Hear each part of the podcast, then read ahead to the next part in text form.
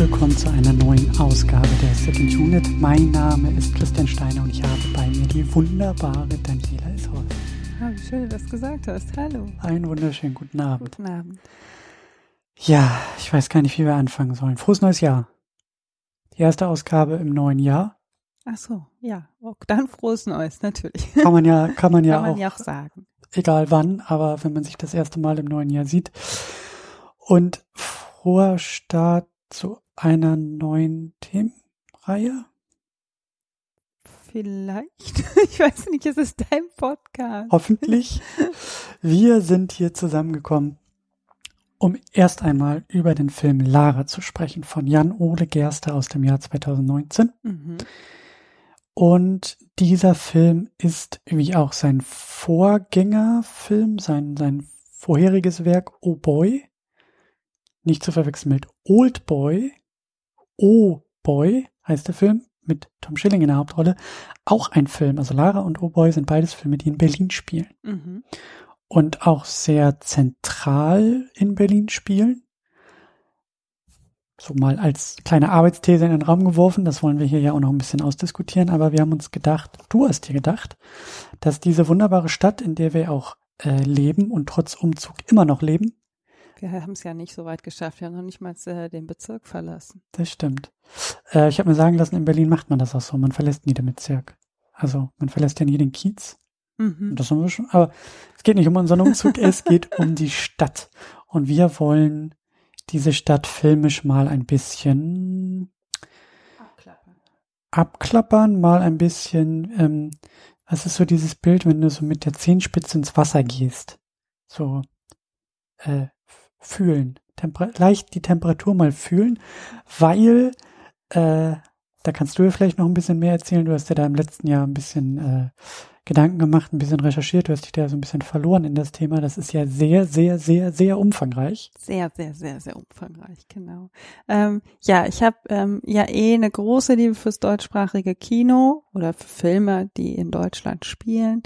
Und Berlin ist natürlich eine Stadt, in der viele Filme spielen, in der viel gedreht wird. Ähm, und Berlin ist eine Stadt, die sehr, also alles ist Geschichte, aber ich finde, in Berlin sieht man sie heute noch sehr offensichtlich. Ähm, und natürlich dadurch, dass hier so viel gedreht wurde und wird, ähm, kann man auch so die einzelnen Epochen ganz gut ablesen. Also Berlin vor dem Ersten Weltkrieg, dann die ersten Filme, die nach dem Weltkrieg noch in Trümmern spielten, dann die Teilung der Stadt. Ähm, Mhm. es gab in Ostberlin viele Filme, in Westberlin Mhm. wurde viel gedreht. Ich habe den Eindruck, es wurde noch mehr von der DEFA produziert in Berlin als äh, von den Westproduktionsfirmen.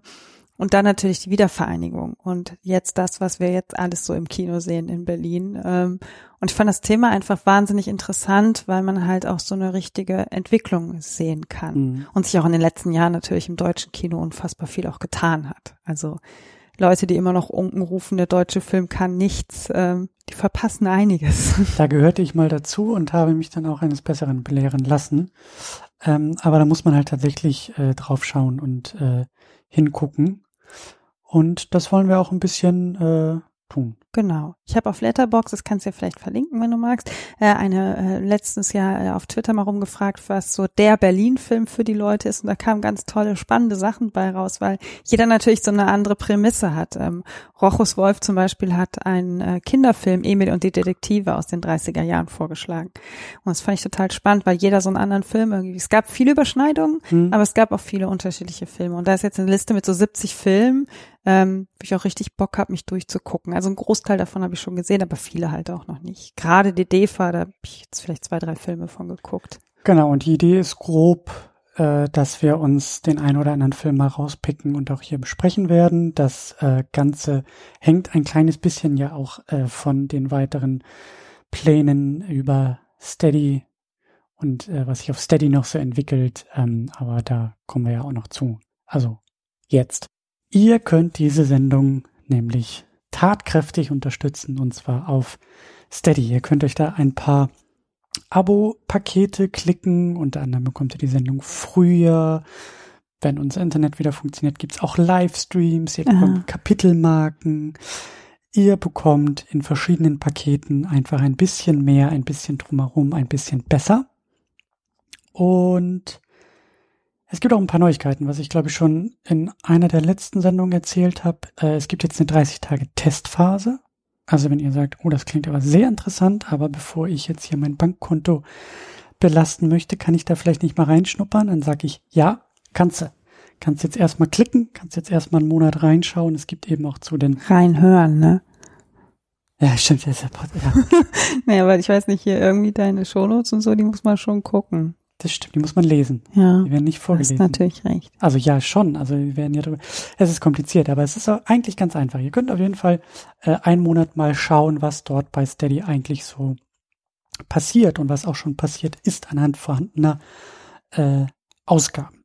Und ihr könnt unter anderem ein, äh, also das höchste Paket, was ihr da abschließen könnt, das nennt sich Produzent oder Produzentin was ihr denn wert für diese Sendung. Ihr bekommt einen Eintrag auf der Website, ihr bekommt namentliche Danksagung und das ist jetzt der Oberknaller, weil ich habe da auch mal wieder ein bisschen was weiter äh, gemacht. Ihr könnt jetzt auch mit diesem Paket dieses Paket an eine andere Person zusätzlich noch verschenken.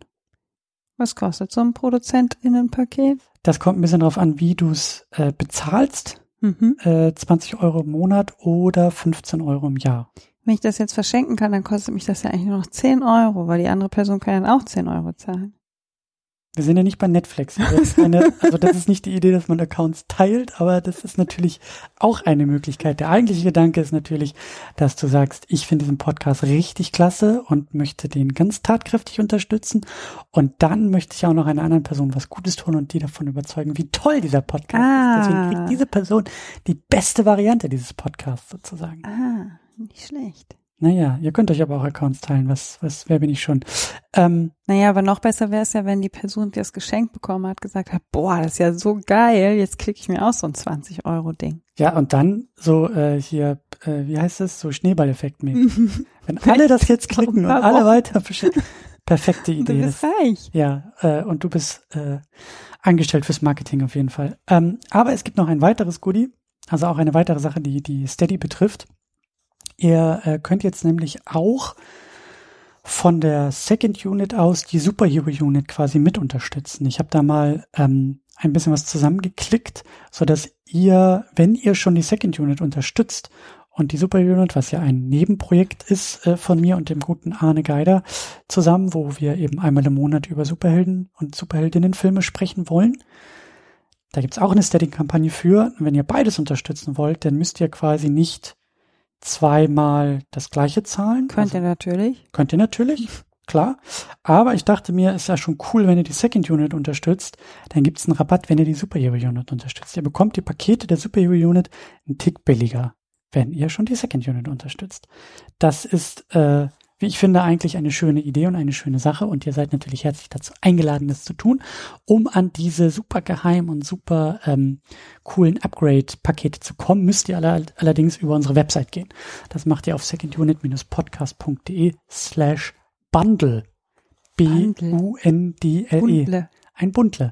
Es gibt ein Bundle dieser beiden Steady-Kampagnen und da findet ihr die Möglichkeit, wenn ihr schon die ähm, Second Unit über Steady unterstützt, könnt ihr euch da einloggen, dann seht ihr die Pakete, könnt euch da auswählen, welches ihr haben wollt und klickt euch da dann durch und bekommt die Pakete, die es bei der Superhero Unit ohnehin schon gibt, einen Tick günstiger. Und Nicht somit schlecht. könnt ihr die Kampagne und dieses Projekt eben auch unterstützen. Also äh, Upgrade, Preise, Bundle, Preise, wie man es auch nennen will. Auch das gibt's jetzt. So. Und damit zum Film. Zum eigentlichen Thema. Ja. Ja. Haben wir eigentlich schon gesagt? Ja, wir sprechen über Lara. Haben wir schon gesagt. Haben wir schon gesagt. Ja. Und da interessiert äh, mich ja immer am meisten, wie man zu diesem Film, also wie wir zu diesem Film auch kommen, wie du zu diesem Film gekommen bist. Und wir müssen da, glaube ich, den Bogen ein bisschen spannen zu Oh Boy. Mm, jein, denn ich bin auf diesen Film gekommen. Ich wollte ihn eigentlich im Kino gucken. Ich kann Ja. mich nämlich erinnern, dass wir im, wie heißt es, Filmtheater am Friedrichshain? Kommt jetzt drauf an, ob du das Filmtheater am Friedrichshain Ja, das- meinst. Oh, Herr Steiner. Welches Kino weißt du denn? Natürlich meine ich das Kino. Ich wusste jetzt nicht mehr genau, wie es heißt. Also, das da am Friedrichshain. Ja, das ist das Filmtheater im Filmtheater im Friedrichshain, genau. genau. Da, ich weiß nicht mehr, was wir geguckt haben, weil wir sind an dem Plakat vorbeigelaufen. Und das erste, was ich gesehen habe, war Corinna Harfuch im roten Mantel. Und dann habe ich gedacht, das ist mein Film. Den muss ich sehen. Und dann äh, habe ich gesehen, dass er von Jan Ole Gerster ist, der auch Rob Boy gemacht hat, was natürlich, ich habe, wir haben ihn jetzt vorher nochmal geguckt. Ich liebe diesen Film einfach mhm. über alle Maßen. Es gibt so zwei, drei Szenen und Sätze, wo ich jedes Mal denke, ja, ich, äh, ich äh, weiß gar nicht was, aber ich bin dann so wuben, immer wieder, obwohl ich den Film schon öfter gesehen habe. Ähm, ja, und ich bin Corinna Harfuch-Fan tatsächlich. Ich finde es eine ganz tolle Schauspielerin. Ich habe sie auch schon hier am Deutschen Theater gesehen. Ähm, ich glaube beim letzten, also 2019 das Theatertreffen. 2020 gab es ja keins wegen Corona. Ja. Ich muss jetzt immer überlegen, weil 2020 ist eigentlich so aus meinem Kopf geflogen. Das verlorene Jahr ein bisschen. Genau. Ja. Ähm, genau. Und dann haben wir den zum ersten Mal im letzten Jahr dann aber erst zu Hause geguckt. Ich habe ihn dann gar nicht im Kino mehr geguckt. Genau, stimmt. Das, das, wir, also der stand ein bisschen irgendwie auf dem der stand schon seit Kino, also noch vor Kinostart so auf meiner Watchlist, aber wir haben es tatsächlich, oder ich habe es erst im letzten Jahr, auch Ende letzten Jahres haben wir den erst gesehen. Genau. Ich habe jetzt gar nicht nachgeguckt, wann, aber genau. der war dann irgendwann, glaube ich, bei Amazon Prime und dann, also es war halt so ein Film, wenn man den, wenn ich habe den jetzt nicht im Kino gesehen und musste den dann jetzt nicht unbedingt äh, sofort leihen oder so. Und naja, ich meine, bei uns kam dann ja auch, also kam noch, kam, kam noch ein Kind dazwischen. Kam noch ein Kind ja, dazwischen. Manchmal ist man ja auch mit anderen Sachen beschäftigt. Ja, aber es wäre jetzt auch keiner gewesen, wo ich irgendwie Druck gehabt hätte zu sagen, ich muss ihn jetzt unbedingt gucken, aber ich wollte ihn halt gerne sehen. Mhm. Aber eben auch durch, durch die, durch die große Liebe zu Oboy. Also genau. so, so ist, so ist er auch irgendwie bei mir so ein bisschen aufgeschlagen. Der nächste Film von Jan Ole Gerster, ähm, der interessanterweise in der Zwischenzeit auch gar nicht so viel gemacht hat, zumindest laut äh, laut der IMDb. Der hat, muss ich kurz überlegen, ich glaube, Oh Boy kam irgendwie 2012 mhm. raus. Und das sind ja dann doch so sieben Jahre dazwischen. Was hast du denn in den sieben Jahren gemacht? Ich habe nachgedacht. Vielleicht hat er sieben Jahre nachgedacht. Ich kann ja sagen, was der gemacht hat. Ähm, also, das ist meine Vermutung, was der gemacht hat. Er hat das Geld gezählt. Der ist wahrscheinlich, der ist wahrscheinlich jeden Tag persönlich zur Sparkasse an den Schalter und hat sich sein Bankkonto angeguckt und hat gesagt, ja, ah, stimmt immer noch. Guter Start. Ja, also ähm, der Film Oh Boy war ja durchaus ein, ein, ein kleiner Überraschungshit. Das war sein Abschlussfilm, oder? Bin ich mir jetzt gerade auch nicht ja. so sicher. Das habe ich irgendwie auch immer so gehört. Das war auf jeden Fall, hätte ich jetzt nochmal nachgucken können müssen, ähm, auf jeden Fall so eine, so eine eher Low-Budget-Geschichte tatsächlich. Ähm, also verhältnismäßig Low Budget. Und der hatte, glaube ich, irgendwie damals im Kino irgendwie 300.000 Zuschauende oder so, was für einen deutschen Film schon echt viel ist. Und das hatten wir jetzt auch, wir hatten, glaube ich, auch in der IMDb oder so irgendwie was gelesen, halt so ein paar Millionen äh, US-Dollar, also aus US-Perspektive halt äh, äh, beschrieben, aber der hat halt echt äh, gutes Geld gemacht und ich kann mir halt vorstellen, dass aufgrund der Produktionsbedingungen, also dass das jetzt ein Abschlussfilm war oder ein Low-Budget-Film, der, den er so gedreht hat, aber es, es gab, glaube ich, also ich kann mir vorstellen, dass er relativ viel von diesem Film zu verantworten hatte und dadurch auch ähm, ja, ja, vielleicht finanzielle, finanzielle, ähm, wie sagt man, also finanziell auch einiges rausholen konnte aus diesem Kassenerfolg. So. Und es war jetzt auch kein nichts Pompöses dabei, ne? Also kein Riesenkostüm, keine Riesenmaske, kein Riesenaufwand. Genau, und ich glaube auch die Leute, die da mitgespielt haben, hatten auch eher Bock drauf, als jetzt irgendwie reich zu werden. Und das ist halt eben auch keine Auftragsarbeit gewesen oder mhm. sowas. Das war jetzt kein, kein, also das war ja schon sein Film, er hat das Drehbuch geschrieben, das war sein Ding und das Farbe war keine, hat er sich auch gespart. Ja, da sparst wahrscheinlich viel, wenn du dann so, kannst wahrscheinlich ordentlich sparen, ja. Ähm, genau, aber Oh Boy ist, ist bei uns beiden so ein Film, den wir, den wir sehr schätzen, der, ähm, den ein oder anderen Platz in dem ein oder anderen Herzen von uns hat. Und du hast auch eine Podcast-Folge dazu gemacht. Genau, ich habe eine Podcast-Folge gemacht mit Arne von Enough Talk. Eine der wenigen Second Units, die wir zusammen gemacht haben, weil kurz danach die Super Unit entstanden Ah, interessant. Es war halt der erste Podcast äh, nach meinem Umzug nach Berlin, weil dieser Film auch so ein bisschen äh, irgendwie damit in Verbindung steht kennst ja so ein bisschen die Ecken und so. Das war halt, das war, glaube ich, der letzte Film, den ich in Kiel geguckt habe, bevor ich nach Berlin gezogen bin.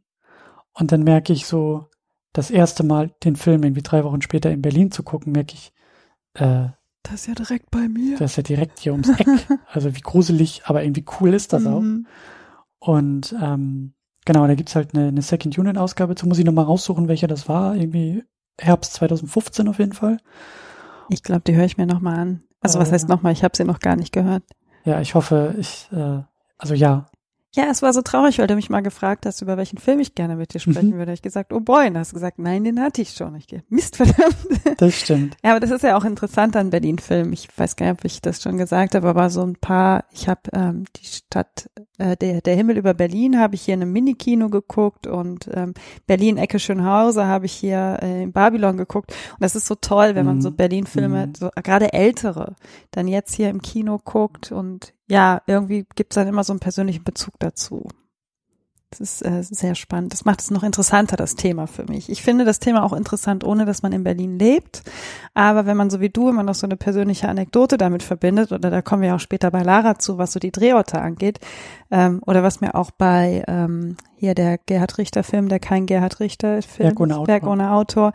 Es fallen einem da manchmal so Sachen ein, die mir im Leben nie auffallen würden, wenn ich manche Orte nicht täglich besuchen würde. Dass er zum Beispiel, ich bin niemand, der auf Fehler achtet, aber er kommt die Treppe hoch und fährt äh, in die falsche Richtung. Eigentlich verlässt er gerade in dem Film, in der Geschichte, will er in den Mhm. Westen fliehen, steigt aber auf der falschen S-Bahn-Seite ein. Warum fällt mir das auf? Weil ich seit fünf Jahren jeden Tag an diesem S-Bahnhof stehe. Mhm. So. Und das macht es halt total interessant auch.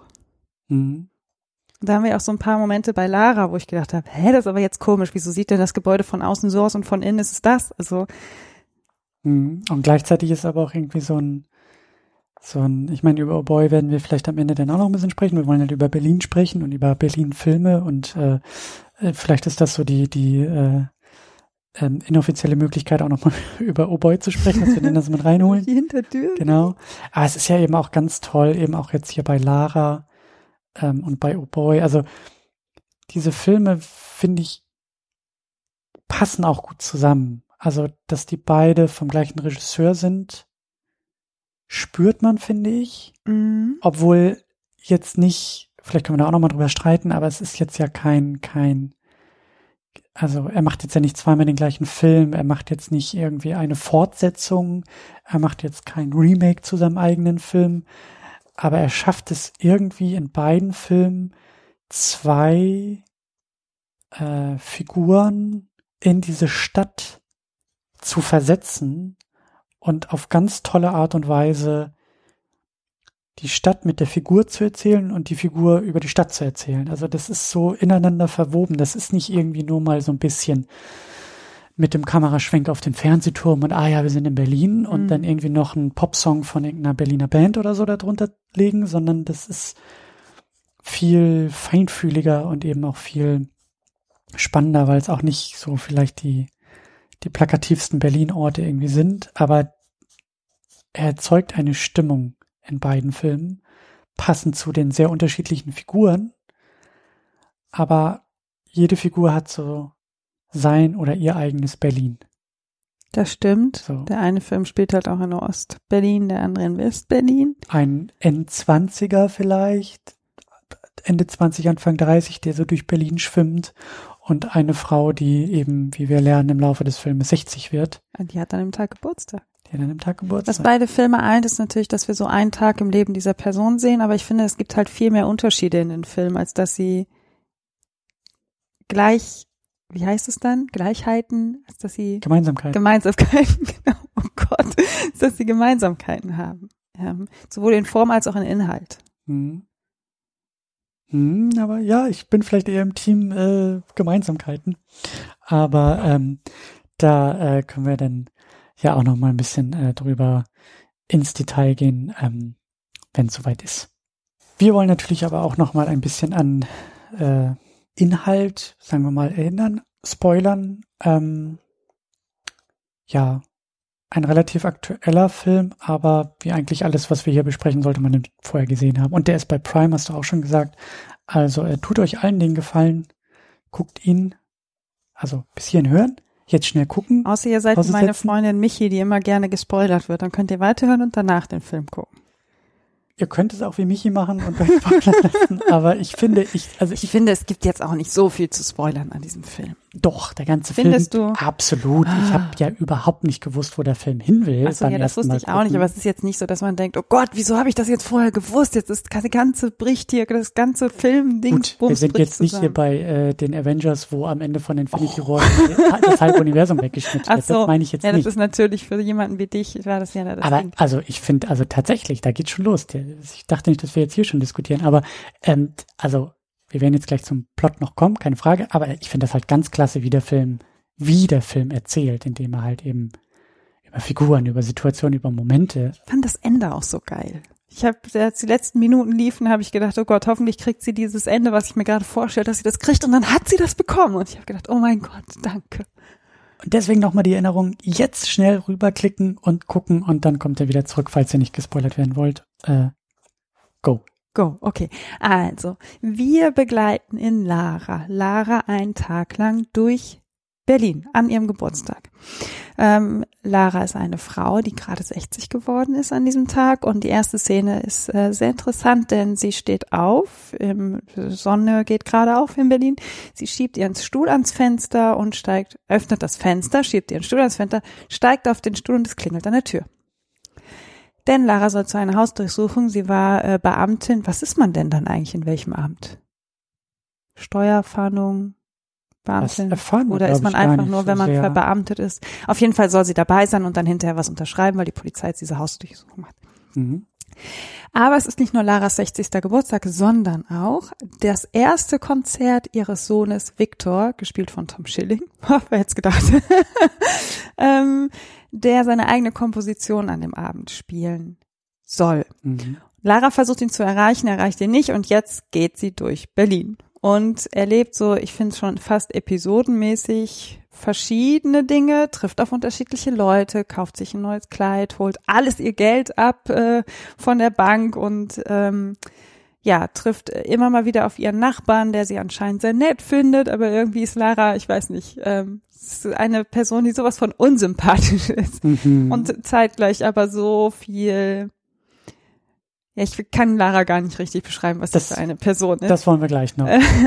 ähm, auf jeden Fall geht sie dann hinterher, Victor meldet sich nicht, es wird lange sehen wir Victor auch gar nicht und dann fährt sie zu ihrer Mutter, bringt Kuchen mit, den ihre Mutter aufs fieseste ablehnt und sagt, ich habe Kuchen gebacken, also die Mutter hat selber Kuchen gebacken, den sie dann ihrer Tochter anbietet und dann kommt endlich Victor und ähm, Lara und Victor unterhalten sich aber auch nicht so richtig und am Ende sitzt sie dann irgendwann mit mehreren Leuten, die sie so im Laufe des Films irgendwo immer getroffen hat. Sie kauft sich 22 Karten im Theater, ähm, die sie dann wahllos für uns an Leute verteilt, ehemalige Kolleginnen, den Nachbarn und sitzt dann mit diesen Menschen hinterher in dem Konzert und hört Victor zu, wie er spielt. Ja, und dann ist das Konzert vorbei. Lara kriegt zu ihrem 60. Geburtstag von ihrem Sohn einen sehr geschmacklosen Präsentkorb geschenkt und mit dem fährt sie wieder nach Hause. Und um das Ende, soll ich das Ende auch sagen? Ja. Ja, sie fährt auf jeden Fall nach Hause, ähm, hat sich noch mit ihren mit Zufallsbekanntschaften, wo auch ein ihr ehemaliger Klavierprofessor mit bei ist. Sie hat selber nämlich auch Klavier gelernt. Ähm, kommt dann nach Hause nach diesem Treffen schon völlig betrunken eigentlich. Man sieht, Sarah, zerf La Sarah, Lara zerfällt immer mehr, finde ich auch so ein bisschen in diesem Film. Mhm. Erst äh, macht sie Mhm. sich ganz schön und dann wird sie wieder ein bisschen zerpflückter, so gerade ihre Frisur.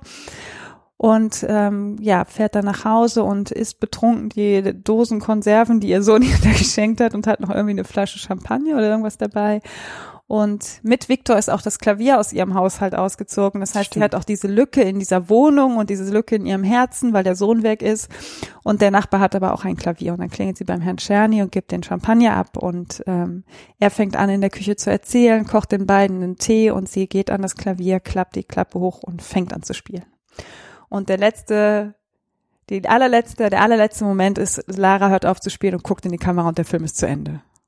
Oh, das klingt jetzt so blöd, aber es war ein wundervolles Ende. Mhm. Ja, es war es auch die Odyssee ist vorbei, der Tag ist vorbei. Und ähm, die Frage, wer Lara eigentlich ist und was wir da eigentlich auch sehen. Und ähm, das finde ich ja gerade so reizvoll an dem Film, an der Art und Weise, wie er erzählt, weil er ganz, ganz, ganz viel erzählt, ohne uns zuzuquatschen dabei. Und ähm, genau diese Fragen auch so offen lässt. Wer ist diese Lara? Warum ist sie so, wie sie ist? Ist sie so geworden? Ist sie so gemacht worden? Ist sie aus Überzeugung so? Und dann eben auch das Entfalten dieser Geschichte. Wer ist dieser Viktor? Ah, wer ist dieser Sohn? Ah, der Sohn ist der Viktor. Und warum ist der weg? Und warum meldet der sich nicht? Und in welchem Verhältnis stehen die eigentlich zueinander? Und diese ganzen Figurenkonstellationen, auch die Leute im Leben um, um Lara herum, erfahren wir aus diesen Situationen heraus. Also im Grunde genommen eigentlich immer alle Figuren, besonders Lara, uns gegenüber einen Informationsvorsprung, weil sie weiß ja, dass ihr Sohn, warum ihr Sohn ausgezogen ist. Mhm. Sie weiß, warum ihr Sohn sich nicht meldet. Sie weiß, warum sie auf dem Fensterbrett am Anfang des Filmes steht, um eigentlich aus dem Fenster zu springen. Aber wir wissen das alles gar nicht. Und der Film macht das auf sehr, sehr interessante und schöne Art, uns so gerade eben genug mitzugeben, um dabei zu bleiben. Er erzählt gerade genug, genau. Ich finde, es gibt eine Szene in dem Abend, wo sie gearbeitet hat, wo sie von ihrer ehemaligen Untergebenen gefragt wird, und geht's ihnen wieder besser? Mhm. Und du hast gestern, glaube ich, haben wir so über den Film gesprochen, hast gesagt, ja, aber sie ist ja auch in Rente. Und dann habe ich gesagt, ja, aber das wissen wir gar nicht. Also mhm. sie arbeitet nicht mehr, aber hat sie jetzt aufgehört, weil sie eh in Rente gegangen ist oder hat sie aufgehört, weil sie vielleicht schon länger krank ist oder also der Film lässt vieles offen und gibt einem immer genau den Happen, den man gerade braucht und erklärt dann eben auch solche Sätze nicht. Genau. Die fallen, die sind mhm. dann da und das war's. Und das finde ich sehr, sehr, sehr, sehr klasse. Also ist auch mutig, finde ich, ja. dass der Film nicht jedes äh, einzelne Detail auch aus ihrem Leben erstmal ausdiskutiert. Ja.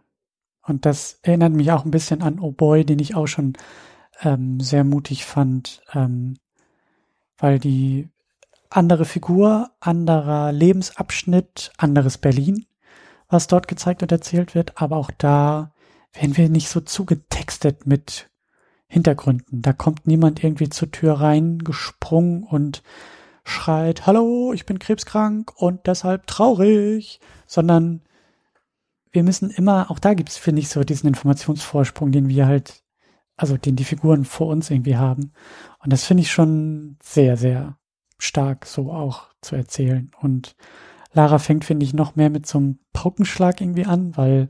Hört aber auch mit einem auf, finde ich. Ja, aber halt, also den Film zu starten mit der, wie wir ja sehr schnell merken, Hauptfigur, die am Fensterbrett steht und dann aber, weil es an der Tür klingelt und so geht der Film los, ist schon auch sehr interessant. Also das, ähm, ja, also der Film lässt viel weg und zeigt Mut in den Lücken.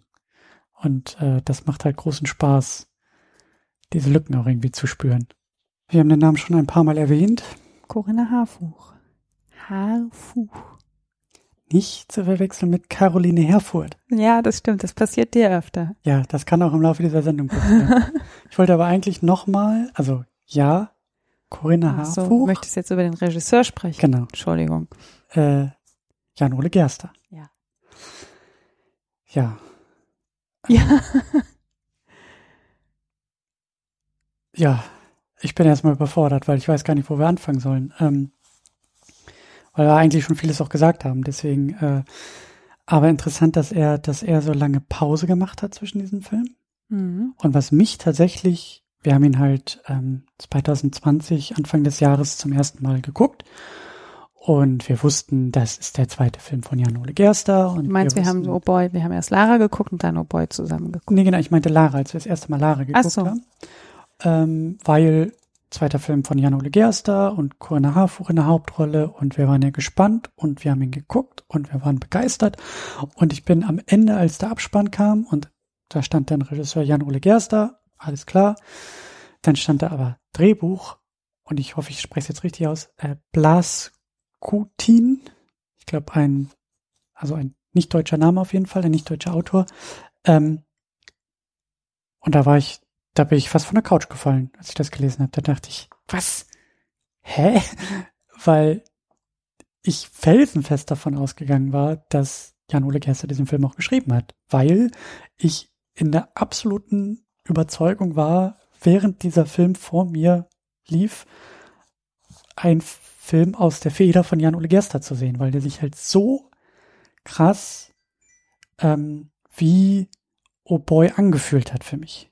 Also mit so einem sag ich ja, also mit, mit, mit so einer Verbindung. Ich habe die, ich habe die, ich habe die Verbindung dieser beiden Filme ähm, nicht nur gespürt, sondern das hat für mich alles durchzogen. Und das meine ich jetzt nicht nur ähm, in der Regie, sondern in dieser Geschichte, also in der Art und Weise, also was wir auch schon gesagt hatten, ein Film, ein Tag lang, eine Figur, eine Person, wir bekommen die Infos in Momenten, in Situationen und, und Mut zur Lücke und all solche Geschichten, wo ich dachte, das hätte ich, also das hat mich einfach überrascht, dass der mhm. Film nicht von ihm selber geschrieben war. Ja. Ich habe mir da nicht so viel Gedanken drüber gemacht, weil ich mich damit noch nicht so viel beschäftigt habe. Du warst immer noch von Corinna Harfuch so verzaubert. Ja, natürlich. Und von Rainer Bock, äh, der ihren Ex-Mann spielt. Und mhm. Rainer Bock, Rainer Bock. Ich habe eine große Liebe für Rainer Bock. Das liegt aber daran, dass in dem ersten Theaterstück, was ich in meinem Leben, also als erwachsene Person gesehen habe, Rainer Bock hat den äh, König von Dänemark, Hamlets Vater, gespielt hat. Ein großartiger Schauspieler, wirklich. Ich habe im letzten Jahr mit ihm, der hatte die erste Hauptrolle in einem Kinofilm ge überhaupt gehabt. Rainer Bock ist auch über 60, Spätstarter sozusagen. Ähm, Atlas heißt der Film. Kann ich auch nur jedem empfehlen. Ich weiß gar nicht, ob der in Berlin spielt, aber da spielt er einen Möbelpacker. Ähm, wahnsinnig, also ich bin ein großer Fan von ihm und ich bin auch ein großer Fan von Corinna Harfuch und ich bin auch ein großer Fan von Tom Schilling. Also da kommt halt wirklich ähm, alles zusammen. Alles zusammen, ja. Die drei sind einfach toll, wirklich. Ja, vielleicht sollten wir noch mal ein bisschen äh, konkreter über die Familie Jenkins sprechen und vor allen Dingen über die Protagonistin über Lara, Lara Jenkins, gespielt von äh, Corinna Harfuch, die ja den Film komplett trägt. Mhm. Ähm, auch wirklich, wirklich ähm, es nicht wirklich, also ihr wird es nicht leicht gemacht, diesen Film zu tragen, muss man so zu formulieren. Das stimmt, aber was ich total spannend finde dafür, dass ein Mann Regie geführt hat und ein Mann Drehbuch geschrieben hat, man lässt sie nicht leiden. Also diese Rolle, Lara, sie bleibt absolut autark in sich selbst. So. Und ich finde, das setzt Corinna Harfuch auch perfekt um. Mhm. Was, aber was meinst du mit leiden?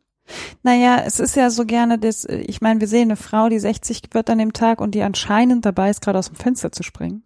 Und man hätte sich ja auch entscheiden können, eine sehr leidende Lara zu zeigen, aber das tut man eben nicht. Also sowohl das Drehbuch als auch der Regisseur haben sich ja dafür entschieden, eine sehr, ich mag das Wort gar nicht sagen, aber eine sehr starke Frau eben zu zeigen, obwohl sie dabei ist, sich gerade umzubringen. Also man hätte sie auch äh, mhm. Alkohol trinkend, äh, weinend in der Ecke sitzen, Stimmt. mein Sohn ist ausgezogen und was habe ich als Mutter nur falsch gemacht und mein Mann hat sich von mir getrennt, aber nichts davon. Also ich finde, dieser Be dieser Film bedient keins dieser so typisch Klischees, in welche Fallen da Männer ständig reintappen. Das, ich meine, die Fettnäpfchen sind so groß, dass sie da überhaupt noch, naja, sie fallen halt trotzdem rein. Ich meine, gut. Und das macht der Film halt nicht. Und da ist so eine Person wie Corinna Harfuch auch die perfekte Besetzung für. Mhm. Es ist halt eine sehr ausgeprägte Persönlichkeit, die sie da spielt. Und mhm. ich habe auch so ein bisschen das Gefühl, dass sie für solche Rollen auch wirklich prädestiniert ist, die zu spielen sie ist, ähm, also wir wollen noch an anderer Stelle noch intensiver über die Figur sprechen, aber es, es, es ähm, ähm, gehört ja auch zum Spiel dazu. Also sie ist halt sehr, ja, sie ist sehr kontrolliert. Mhm. Aber ich finde, das ist irgendwie auch, mir fehlen die Worte, um sie richtig zu beschreiben, aber das Spiel ist halt so, es ist so bedacht, also es ist so, eigentlich ist Lara eine Person, über die man keinen Film sehen möchte, weil sie so unsympathisch ist. Ja, und dabei ist sie aber auch nicht irgendwie, äh, äh, weiß ich nicht, ähm, bricht nicht zur Tür hinein und, und kotzt allen Leuten auf den Teppich. Also so ist sie ja auch nicht.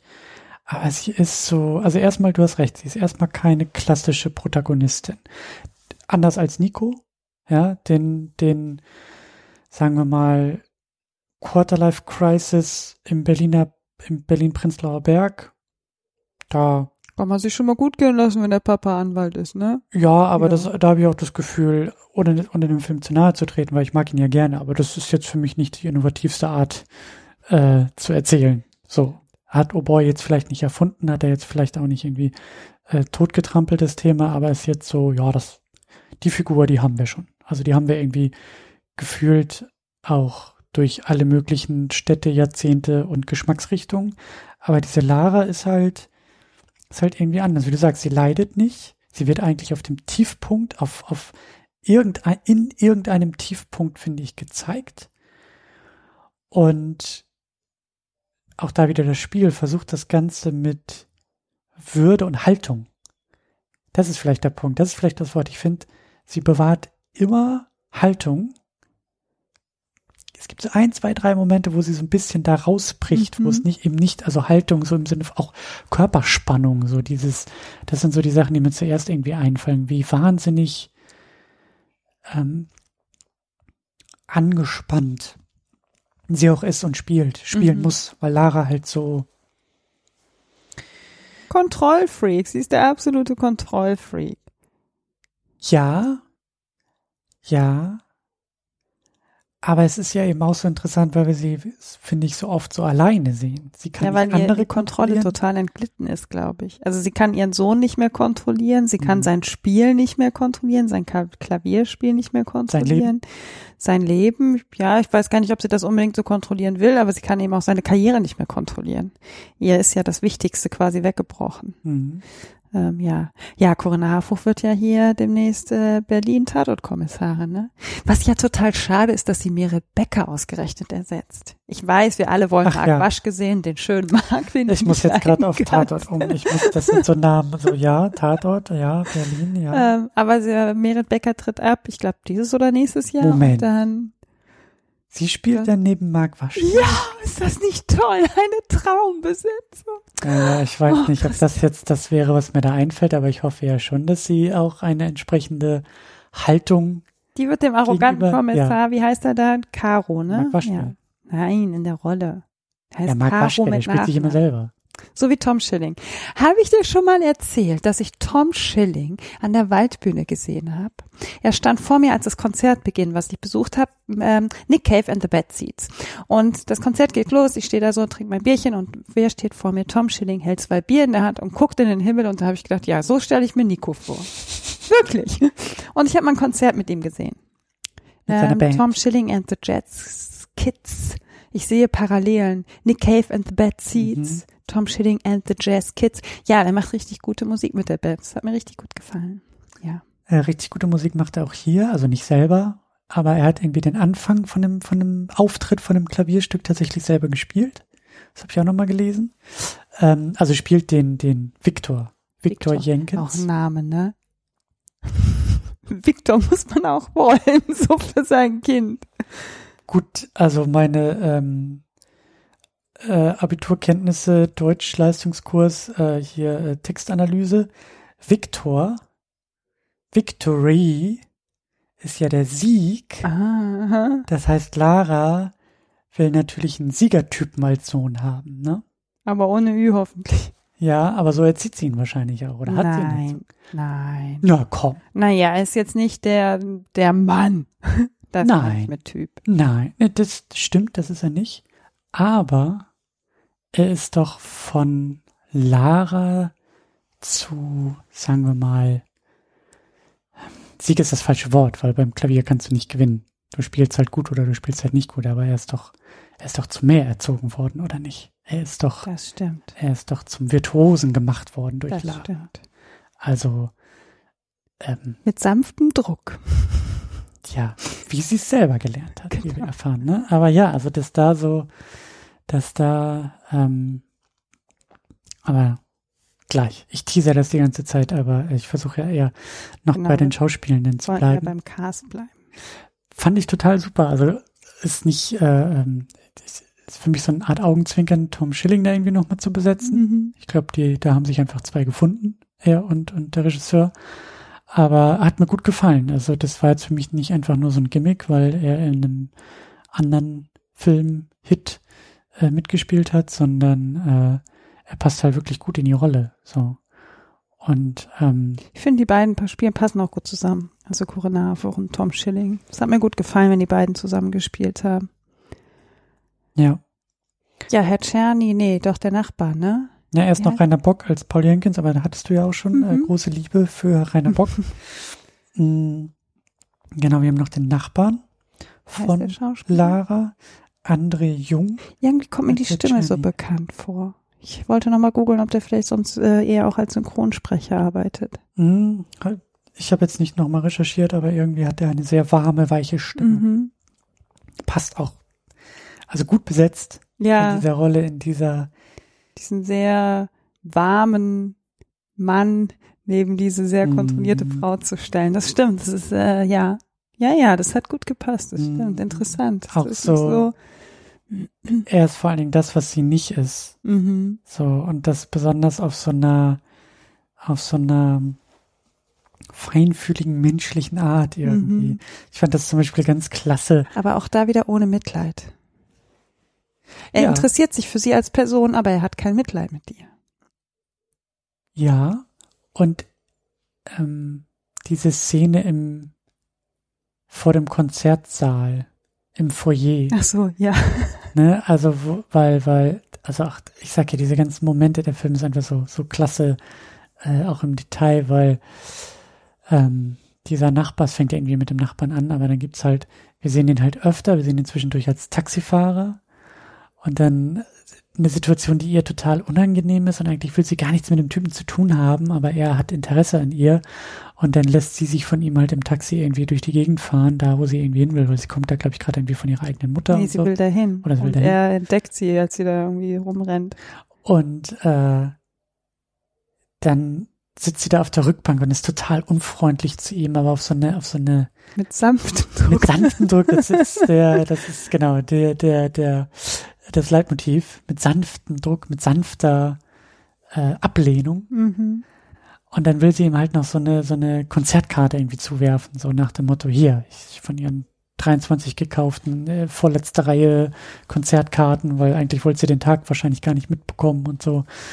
Ähm, und dann sagt er, nee, die habe ich ja schon, ich habe ja schon lange eine Karte gekauft. Als ich gesehen habe, dass ihr Sohn spielt, da habe ich mir natürlich sofort eine Karte gekauft. Und dann kommen sie im Foyer aber zusammen und eigentlich will sie gar nichts mit ihm und er ist aber wieder so, warm und freundlich und sagt, Frau, äh, Frau Jenkins, Sie haben mir Glück gebracht. Ich hatte den ganzen Tag nur Langstreckenfahrten und keine Fahrten leer zurück und la la la la la. Und sie, es ist auch so schön, weil er steht mit dem Gesicht zu ihr und sie mit ihrer Schulter so seitlich. Mhm. Also sie sehen quasi aus wie so ein T. Mhm. Und dann kommt Rainer Bock als ihr Ex-Mann auf Lara zu und dann dreht sie, das ist, das ist Corinna Harfuch einfach. Sie kann es dann auch sofort. Mhm. Sie dreht sich zu den Herrn Czerny um, zu dem Nachbarn und ist so, ha, ha, ha, ha, und wirft so den Kopf in den, ja. in den Nacken und dass sie sich nicht noch anfängt, so an den Haaren zu zwirbeln, ist auch alles so. Also, ja, weil sie dann ihrem Mann, ihrem Ex-Mann zeigen will, dass sie sich doch jetzt unterhält. Und sie hat da vorher auch vielleicht einen kleinen Vogel abgeschossen, wo man dann auch sagen könnte, ja, kann man verstehen, dass ihr Ex-Mann das jetzt wirklich nicht so toll fand. Ähm, aber wie sie in dieser Rolle dann auch so umswischt, sofort von dieser kalten Schulter, die sie ihm bildlich auch zeigt, mhm. hin, sich zu ihm hinwendet und dann direkt so dieses Warme spielt und diese Weiblichkeit auch so rauslässt. Das fand ich richtig gut. Also das, ich sag ja, da füllt sie diese Rolle einfach perfekt aus. Und dann kommt der besagte Ex-Mann mit so einer ziemlich dicken Krawatte und versucht sie zur Rede zu stellen. Und der Nachbar steht halt immer noch da. Der ist total unangenehm. Und das ist so unangenehm, weil sie ihn halt Oh auch nicht gehen lässt. Und es ist aber auch so klasse, wie er, also auch da, also so stark besetzt und so toll gespielt in diesen kleinen, feinfühligen Momenten von allen dreien in dem Moment, weil Rainer Bock, dicke Krawatte, will sie zur Rede stellen. Äh, Corinna Harfuch, Lara zwischen den beiden Männern und versucht da irgendwie ein bisschen zu spielen, also ne, so ein bisschen von Ah, und es geht ihr ja gar nicht um die Männer. Sie will ja Nein, eigentlich die ganze Zeit, will sie nur ihre Ruhe haben, habe ich das Gefühl. Eigentlich aber, aber will auch sie nur da so, ihren so sehen. kalkuliert und so ein Mhm. bisschen irgendwie und der arme, arme Herr Czerny daneben, so diese gute Seele, wie er die ganze Zeit irgendwie ist, der merkt, ähm, das Mist. ist gerade eine sehr unangenehme Situation und ich möchte eigentlich gehen und er verabschiedet sich dann ja auch, versucht sich zu verabschieden. Nein, nein, bleiben Sie hier. Herr Czerny, erzählen Sie doch mal, hören Sie auch klassische Musik? äh, ja, äh, eigentlich, also ich glaube, ich gehe dann mal lieber und auch, also, also auch wie er so diese Haltung irgendwie bewahrt und das ist irgendwie, also Ja, es ist eine grandiose Szene auch, das stimmt. Und da zeigt sich, wie gut dieser Film einfach besetzt ist, bis, bis, bis ins Kleinste. Ähm, wir haben noch Gudrun Ritter als Laras Mutter, die so ein, zwei Momente hat. Also es gibt diese eine Szene, wo Lara eben ähm, auch ein bisschen weiter rausfährt zu ihrer Mutter. Die wohnt bestimmt im Grüne Grunewald. Dachte ich auch, ja, dachte ich auch. Und auch da, so erfahren wir wieder eine ganze Menge, aber ähm, die haut ihr halt auch so ein paar Sachen um die Ohren und lässt sich da, also die kennt ihre Tochter halt auch und lässt sich da auch nicht großartig in die Irre führen. Ja, obwohl bei der Mutter, also, naja, war auch schon, war schon, also das war schon, dass ich zwischendurch echt geschluckt habe, wie ich dachte, okay, wie geht sie denn jetzt mit ihrer eigenen Tochter um so? Hm. Aber also sie durchschaut halt auch die Tochter. Ne? Er sagt halt auch hier, kommst du irgendwie rausgefahren mit einer ollen Torte. Ich glaube äh, kein Marzipan. Ja, es und ist kein Marzipan. Und, vers und, und versuchst jetzt hier irgendwie noch deinen eigenen Sohn äh, kirre zu machen, weil ähm, du nicht ertragen kannst. Aber naja, auf jeden Fall auch gut besetzt. Und wir haben dann noch Volkmar Kleinert als Professor Reinhoffer, mhm. ihr ehemaliger Klavierlehrer. Genau. Es gibt halt total viele kleine Rollen in diesem Film, ähm, weil sie halt diese vielen Zufallsbekanntschaften macht. Ähm, mhm. Und es gibt halt auch ein paar Leute, die wir aus so Boy schon kennen. Mhm. Ähm, die eine, die im Theater spielt, die seine frühere Mitschülerin spielt bei Oh Boy, die spielt mhm. eine Verkäuferin im KDW, der Typ aus dem Impro-Theater spielt einen Freund von einer ehemaligen Bekannten von ihr. Also es gibt so ein paar Rollen, die nochmal besetzt worden sind, wie bei Oh Boy. muss aber sagen, auch diese ganz kleinen Alltagsbegegnungen, die Lara hat, die Rollen sind wirklich super besetzt. Also mhm. da ist kein Ausreißer irgendwo mit bei, wo ich sagen würde, hm, hat mir jetzt nicht so gut gefallen. Wirklich so alltäglich, wie der Film sich gibt, so spielen die Leute auch. Und ich glaube, das macht den Film halt wirklich sehr besonders. Ich finde halt die drei Leute, also die, die Laras Mutter, der Professor und der Nachbar Herr Czerny, das sind ja eben auch noch mal ähm, wichtigere mhm. Figuren in, diesen, in diesem Ensemble, die ja alle auch was mit Lara zu tun haben und äh, also ihre Mutter, ihr ehemaliger Klavierlehrer, auch ein bisschen aus der Vergangenheit sprechen. Ich glaube, äh, die werden wir bestimmt auch noch ein bisschen ähm, weiter erwähnen, wenn wir auch über Lara sprechen. Aber du wolltest auch noch etwas loswerden, und zwar die Pianistin des Filmes. Genau, also Tom Schilling hat bestimmt den ein oder anderen Akkord selbst am Klavier gespielt. Ähm, aber am Anfang spielte er im Konzert ein Stück von Chopin. Ich kann es, ich finde das Chopin. Ähm, und die Pianistin, die tatsächlich die Stücke eingespielt hat, heißt Alice Sarah Ott. Und ich kenne sie tatsächlich, weil sie zusammen mit Olaf Ahn als das äh, Chopin Project gemacht hat. Also sie hatte mit ihm eingespielt Stücke von Chopin und haben dann aber auch noch zwei, drei Eigenkreationen mit auf die CD gepresst oder bei Spotify mit hochgeladen. Ähm, und das sind wirklich ganz tolle Sachen. Ich bin ja ein großer Olaf Arnolds Fan ähm, und fand diese Konstellation mit den beiden, ähm, Alisa, Sarah, Ott und ihm sehr gut und fand jetzt auch interessant, dass sie ja Chopin eingespielt hat äh, mit ihm zusammen und dann auch sich entschieden worden ist, dass sie Chopin auch wieder spielt. Weißt du denn, spielt sie da auch am Ende? Das ähm, weiß ich. Also sie wird das Stück spielen, ich weiß aber nicht, was das für ein Stück ist. Das ist wahrscheinlich die Frage, die du jetzt hast. Ne? Genau, also weil Lara sitzt ja am Klavier und ja. haut in die Tasten ja. und wir sehen dann halt eben auch ein paar Hände, die über die Tasten Ja, ja, das wird die Pianistin sein, okay. aber ich weiß halt nicht, ob das auch wieder ein Stück von Chopin ist oder was anderes. Hm. Aber von ihr, die Sachen kann man sich auch mal gut anhören. Hm.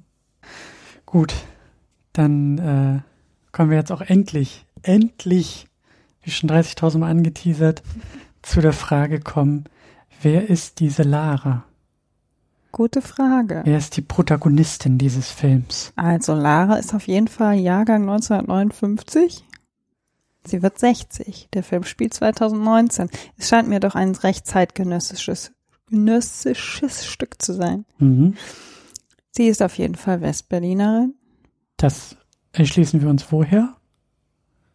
Sie wohnt in Westberlin und fährt zu ihrer Mutter, die sehr wahrscheinlich im Grunewald wohnt.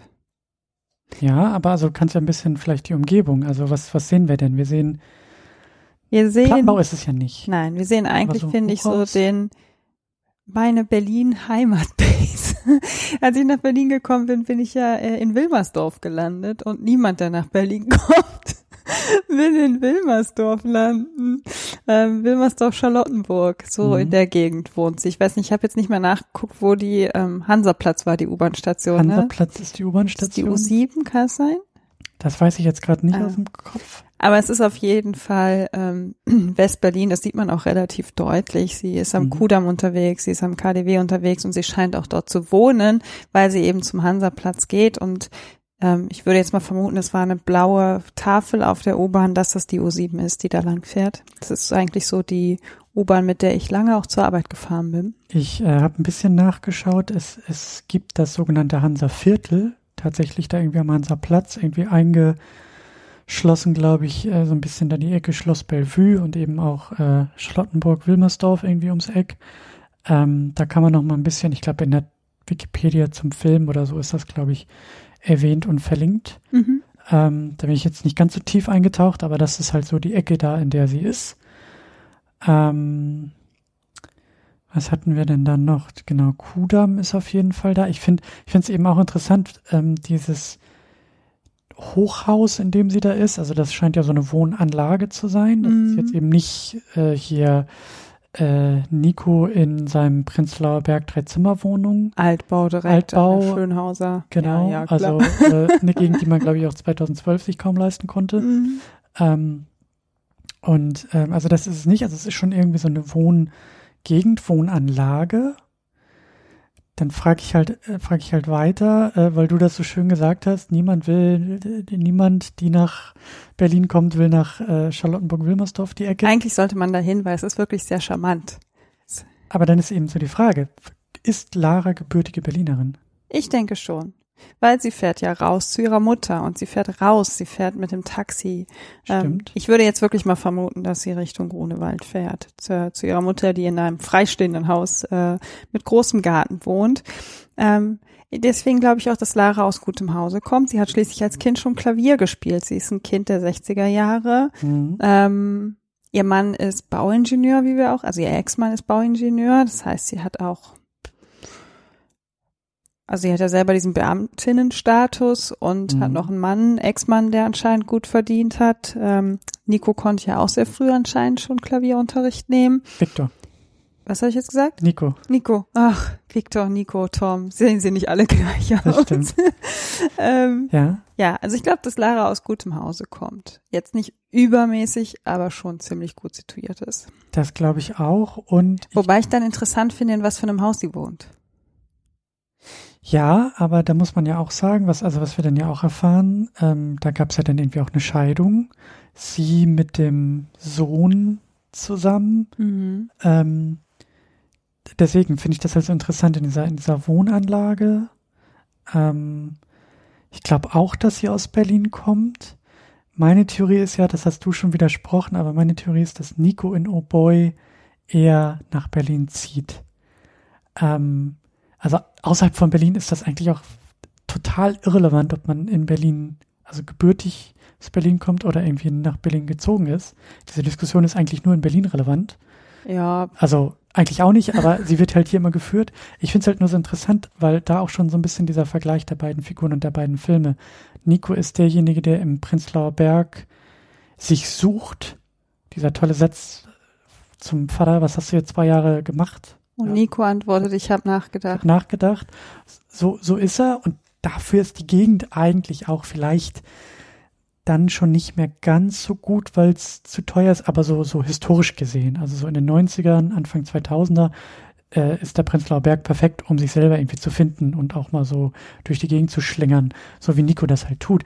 Lara, klar, sie ist jetzt ein anderer Jahrgang und alleinerziehende Mutter irgendwie so. Die hat vielleicht nicht ganz so die Zeit und die Möglichkeiten, um sich selber nochmal zu suchen und zu finden. Oder zumindest nicht so, wie Nico das macht, so durchs, durchs Leben zu schlendern irgendwie. Aber tut sie das nicht auch ein Stück weit in diesem Film? Ja, aber sie tut's, ich find's eben so interessant, sie tut's halt in einer anderen Gegend, in einer anderen Lage. Und wie du auch gesagt hast, so, wenn sie irgendwie an den Bankschalter geht, dann kommt sie mit der dicken Tasche da raus und sagt, ich hau jetzt alles auf den Kopf. Äh, bei Nico wird die Karte eingezogen, weil Vater ihm das Bankkonto zugedreht hat. Also natürlich aufgrund der Altersstufen, aber auch irgendwie sind das andere Lebenssituationen. Und auch sie versucht sich irgendwie zu finden, aber auf ganz andere Art und Weise. Also sie zieht das durchaus vorhandene Geld. Wir haben jetzt nicht gesehen, wie viel es war, aber wie du Ja, gesagt hast, ordentlich.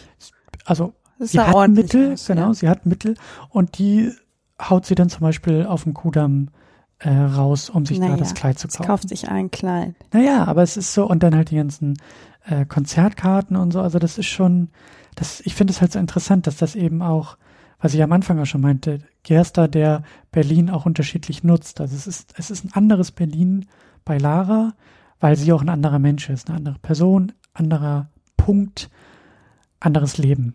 So. Und das spiegelt sich in diesen unterschiedlichen Berlins wieder.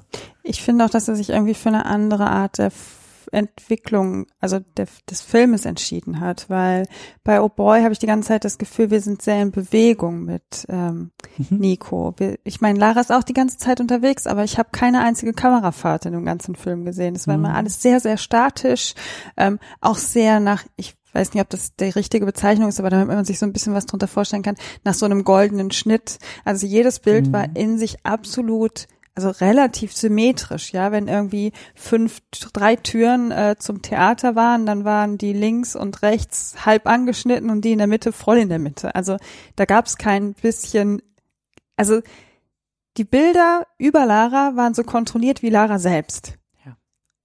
Und das beschreibt eigentlich auch den ganzen Film so gut. Da, da geht niemand aus Versehen durchs Bild. Und Lara ist auch nicht emotional oder bricht aus. Es ist an so ein, zwei Stellen, wo sie vielleicht ein bisschen Emotion zeigt, aber eigentlich ist sie die ganze Zeit genauso kontrolliert, wie Jan-Ole Gerster die Bilder in diesem Film kontrolliert. Mhm. Da passiert nichts. Also im Grunde passiert nichts. Lara passiert auch nichts. Sie tut die ganze Zeit die Dinge. Mhm. Sie kontrolliert die Situation. Sie kontrolliert sogar den Schüler von dem anderen Professor äh, beim Klavierspielen mhm. äh, in, in, in dieser äh, Schule, wo er dann der Professor nicht da ist und Lara setzt sich neben den Jungen und, und sagt, dann zu klatschen spiel mal und, äh, ja, ja. deine armen Eltern. Sollen die nur bei deinem Auftritt denken? das, was, glaube ich, der Professor damit zu ihr gesagt hat irgendwie. Also mhm. ähm, ganz viele Details auf jeden Fall. Ähm, und das Einzige, was ihr, glaube ich, entgleitet, ist ihr Sohn.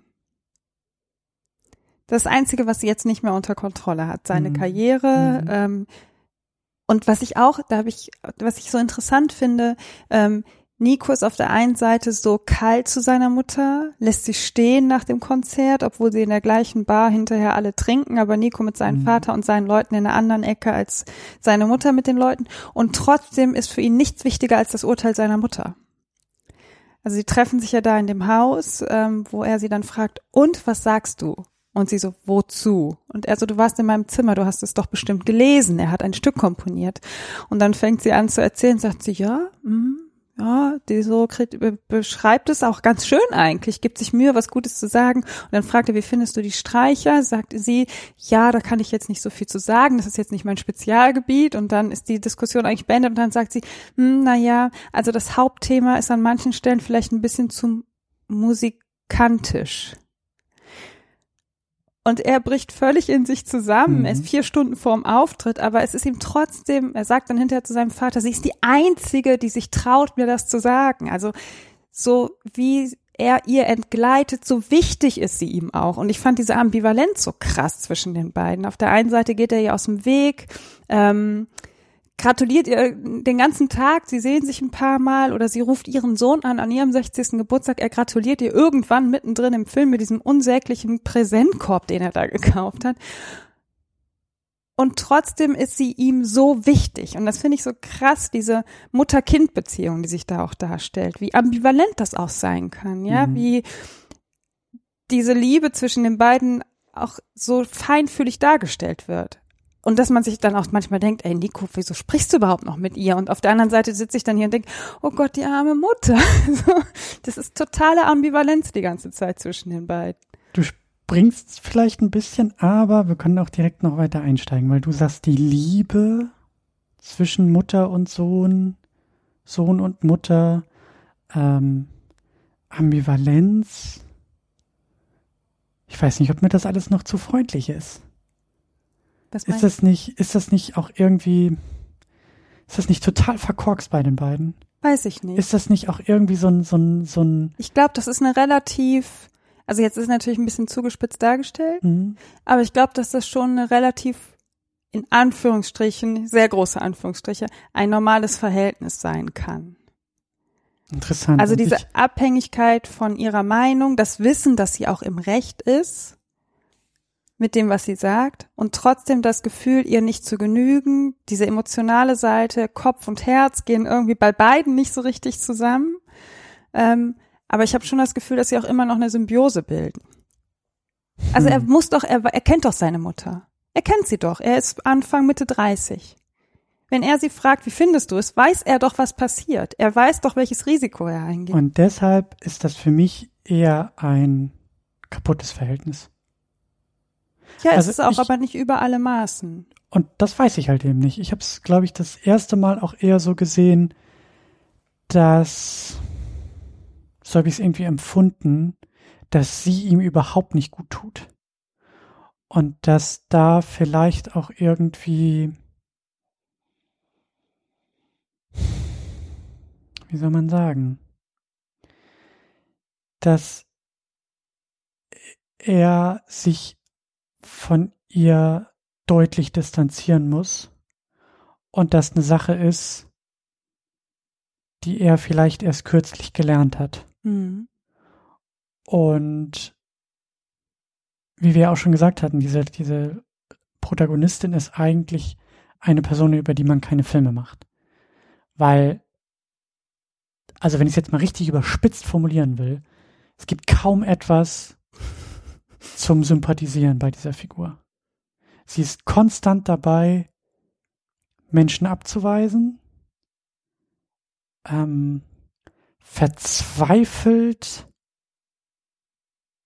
Brücken zu suchen, die gar nicht da sind und eigentlich nie da waren. Sie ist Misanthropin, glaube ich. Ich habe manchmal den Eindruck, dass sie mit dieser Stadt sehr gut klarkommen würde, wenn da nicht dreieinhalb Millionen andere Leute wären. Aber das ist ja das auch Ambivalente an Berlin. Hier sind sehr viele Menschen und man kann hier perfekt untergehen. Das stimmt aber eben auch die Leute, die irgendwie im, im Kontakt mit ihr sind. Sobald da irgendwie die Arbeitskollegin kommt und sagt, oh, geht's dir wieder besser, habe ich das Gefühl, dass die am liebsten ausrasten würde, die, die, die Lara.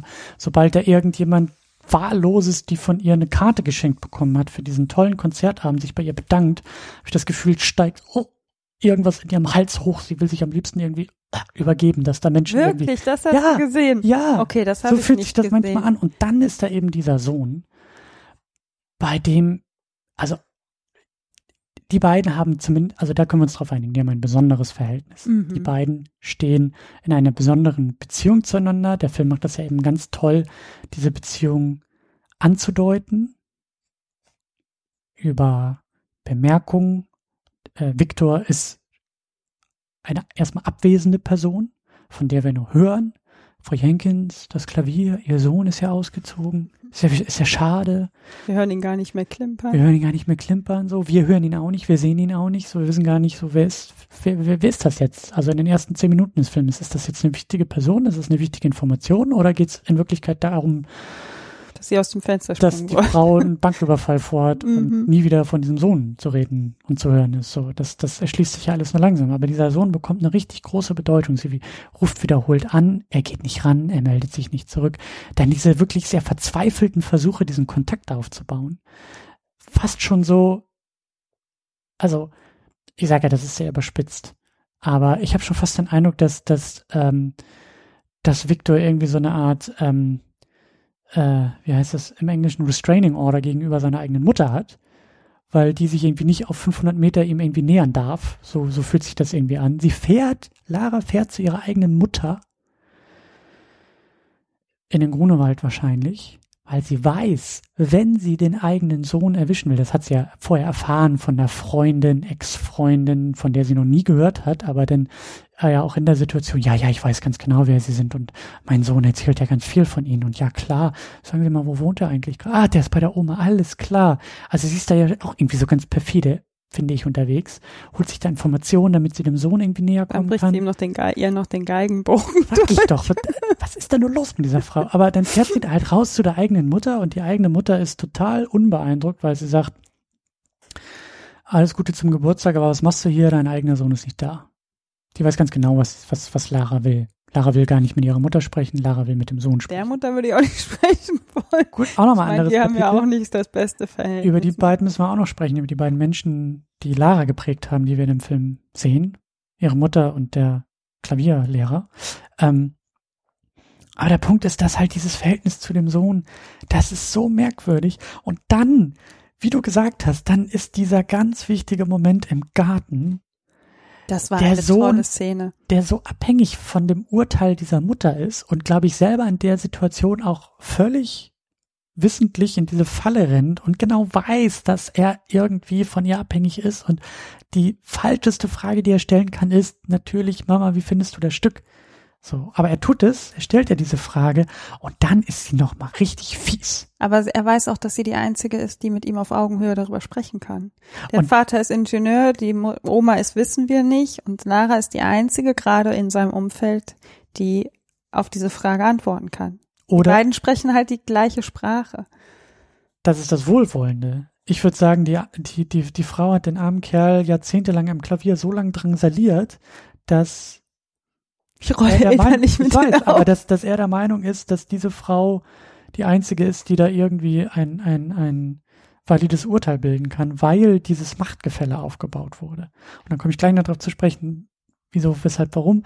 Aber ich, ich fand diesen Moment halt so krass, wo auch Victor kann nicht aus seiner Haut und fragt die einzige Person, die er nicht fragen dürfte zu diesem Stück. Und was macht diese Person? Sie kann auch nicht aus ihrer Haut und drückt ihm einen rein. Ja, aber hinterher im Konzertsaal, weil er das äh, komp selbst komponierte Stück erstmal nicht spielen will, sitzt äh, Victor mit seinem Vater zusammen und der Vater sagt, was hat diese Frau dir nur angetan? Also ganz daher furchtbar, da fand ich es ganz furchtbar. Und dann sagt er, ja, damals, als ich meine erste Brücke gebaut hat, bla bla bla, wo Victor dann sagt, ich glaube nicht, dass du das beurteilen kannst, Papa. Und dann habe ich innerlich so applaudiert, weil ich dachte, ja, deine sorry, fucking scheiß Brücke und das selbst komponierte Stück, da kann man jetzt vielleicht auch nicht miteinander vergleichen. Das sind zwei völlig unterschiedliche Paar Schuhe. Und das fand ich so gut, wie Victor darauf reagiert hat. Einfach zu sagen, ich glaube nicht, dass du das beurteilen kannst, Papa. Das fand ich so. Das ja, stimmt. kann er auch nicht, Das weil die stimmt. einzige, die das jetzt gerade in deinem Umfeld beurteilen kann, ist deine Mutter und die hat leider gesagt, dass dein Stück musikantisch ist. Vielleicht ist es auch musikantisch. Aber wer, also jetzt unabhängig Ich von Mutter, weiß. aber welche Person sagt so etwas vier Stunden vor dem Auftritt einer Person, die man schätzt und gern hat? Also wirklich. Ich sage ja, es ist sehr und ambivalent. warum alles. ist nie, äh, ich sage jetzt auch schon, Nico, warum hat Viktor nicht, sagen wir mal, einen Monat vorher das Stück zu der Mutter geschickt und gesagt, deine Meinung ist mir wichtig, ich brauche dein Feedback, ich brauche deine Hilfe, weil ich glaube, da ist ein ganz, ganz schräges, kaputtes Verhältnis. Und dieser Satz, den der Vater sagt, der war für mich irgendwie so ein Schlüsselsatz. Weil ich Weißt- das Gefühl nee, hatte, Ganz ehrlich, das ist so typisches Ex-Mann-Gehabe. Vergiss es einfach, wirklich. Also nur weil er sagt, was hat diese Frau dir angetan? Erstmal hat der Vater ja anscheinend selber jahrzehntelang daneben gesessen, während die Frau ihm irgendwas angetan hat. Mhm. Und dann jetzt zu sagen, was hat dir diese Frau nur angetan? Wo ich dachte, ja, das sind so, das ist so ein Satz, den Ex-Männer über ihre Ex-Frauen zu den Kindern sagen. Wirklich. Nein, da diskutiere ich nicht. aber kommen wir der Sache mal ein bisschen näher, weil wir müssen ja auch noch über Laras Feedback, äh, nicht Feedback, über Laras äh, Mentoren, also über den einen Mentor sprechen. Und daher äh, kommt für mich halt so ein bisschen auch diese, ja, dieses gestörte Verhältnis, was sie mit dem Sohn hat, Du kommt durch den Mentor. meinst du? Ja, absolut. Und ich kann dir auch sagen, warum. Ähm, auch da wieder eine Schlüsselszene, wie sie genauso wie Victor vorher, also diese Situation, da sitzt eine Mentorfigur vor einem Schüler, einer Schülerin und es geht knallhart um das Urteil dieser Respektsperson oder dieser ähm, ja, Person, die drüber steht. Also dieses drüber und drunter. Lara steht über Viktor, weil sie ja die Lehrerin ist und die Mutter ist. Und Viktor fragt, ich brauche deine Meinung. Und die gibt sie. Und genau diese Situation sehen wir dann am Ende des Filmes gespiegelt, als Lara vor ihrem eigenen Lehrer sitzt und sagt, jetzt müssen Sie mir Musikprofessor erzählen. ist. Also sagst du mal Lehrer, aber er ist Musikprofessor an der Ja, der, der große Herr Professor, das kommt auch noch hinzu. Der große Herr Professor, der große Herr Professor, der muss jetzt sagen, ob Laras Mission als Mutter geglückt ist, hat sie das musikalische Genie hervorgebracht, das ihr verwehrt war. So bedeutungsschwer ist ja diese ganze Situation. Und so scheint ja auch dieser Konzertabend aus Laras Sicht zu sein. Da geht's ja nicht darum, ob ihr Sohn ein einen, einen erfolgreichen Abend auf der Bühne hat, sondern es geht um das Urteil. Es geht ja ganz klar darum, das muss gut sein. Das darf nicht einfach nur passieren. Das muss schon sehr gut sein. Und also das ist ja ganz wichtig, wie sie diesem Mentor gegenüber sitzt. Und erstmal überhaupt, sie sucht ihn ja auch, er ist irgendwie weg, dann kommt sie nochmal wieder, äh, oder sie treffen sich da, oder sie verfolgt ihn der ja irgendwie in so, in so ein Café, schiebt ihm da irgendwie die Karte rüber und fleht ihn ja noch halbwegs an, dass er äh, ja bitte, bitte, bitte die Qualität dieses Sohnes als Komponist und Pianist irgendwie beurteilen soll. Und ähm, das ist ja auch schon total schräg. Und dann erfahren wir ja, dass dieser Herr Professor dafür verantwortlich ist, dass Laras Traum geplatzt ist, selber Pianistin zu werden. Wir wissen von der Mutter, die sagt, das Geklimper, das hat mich noch nie interessiert.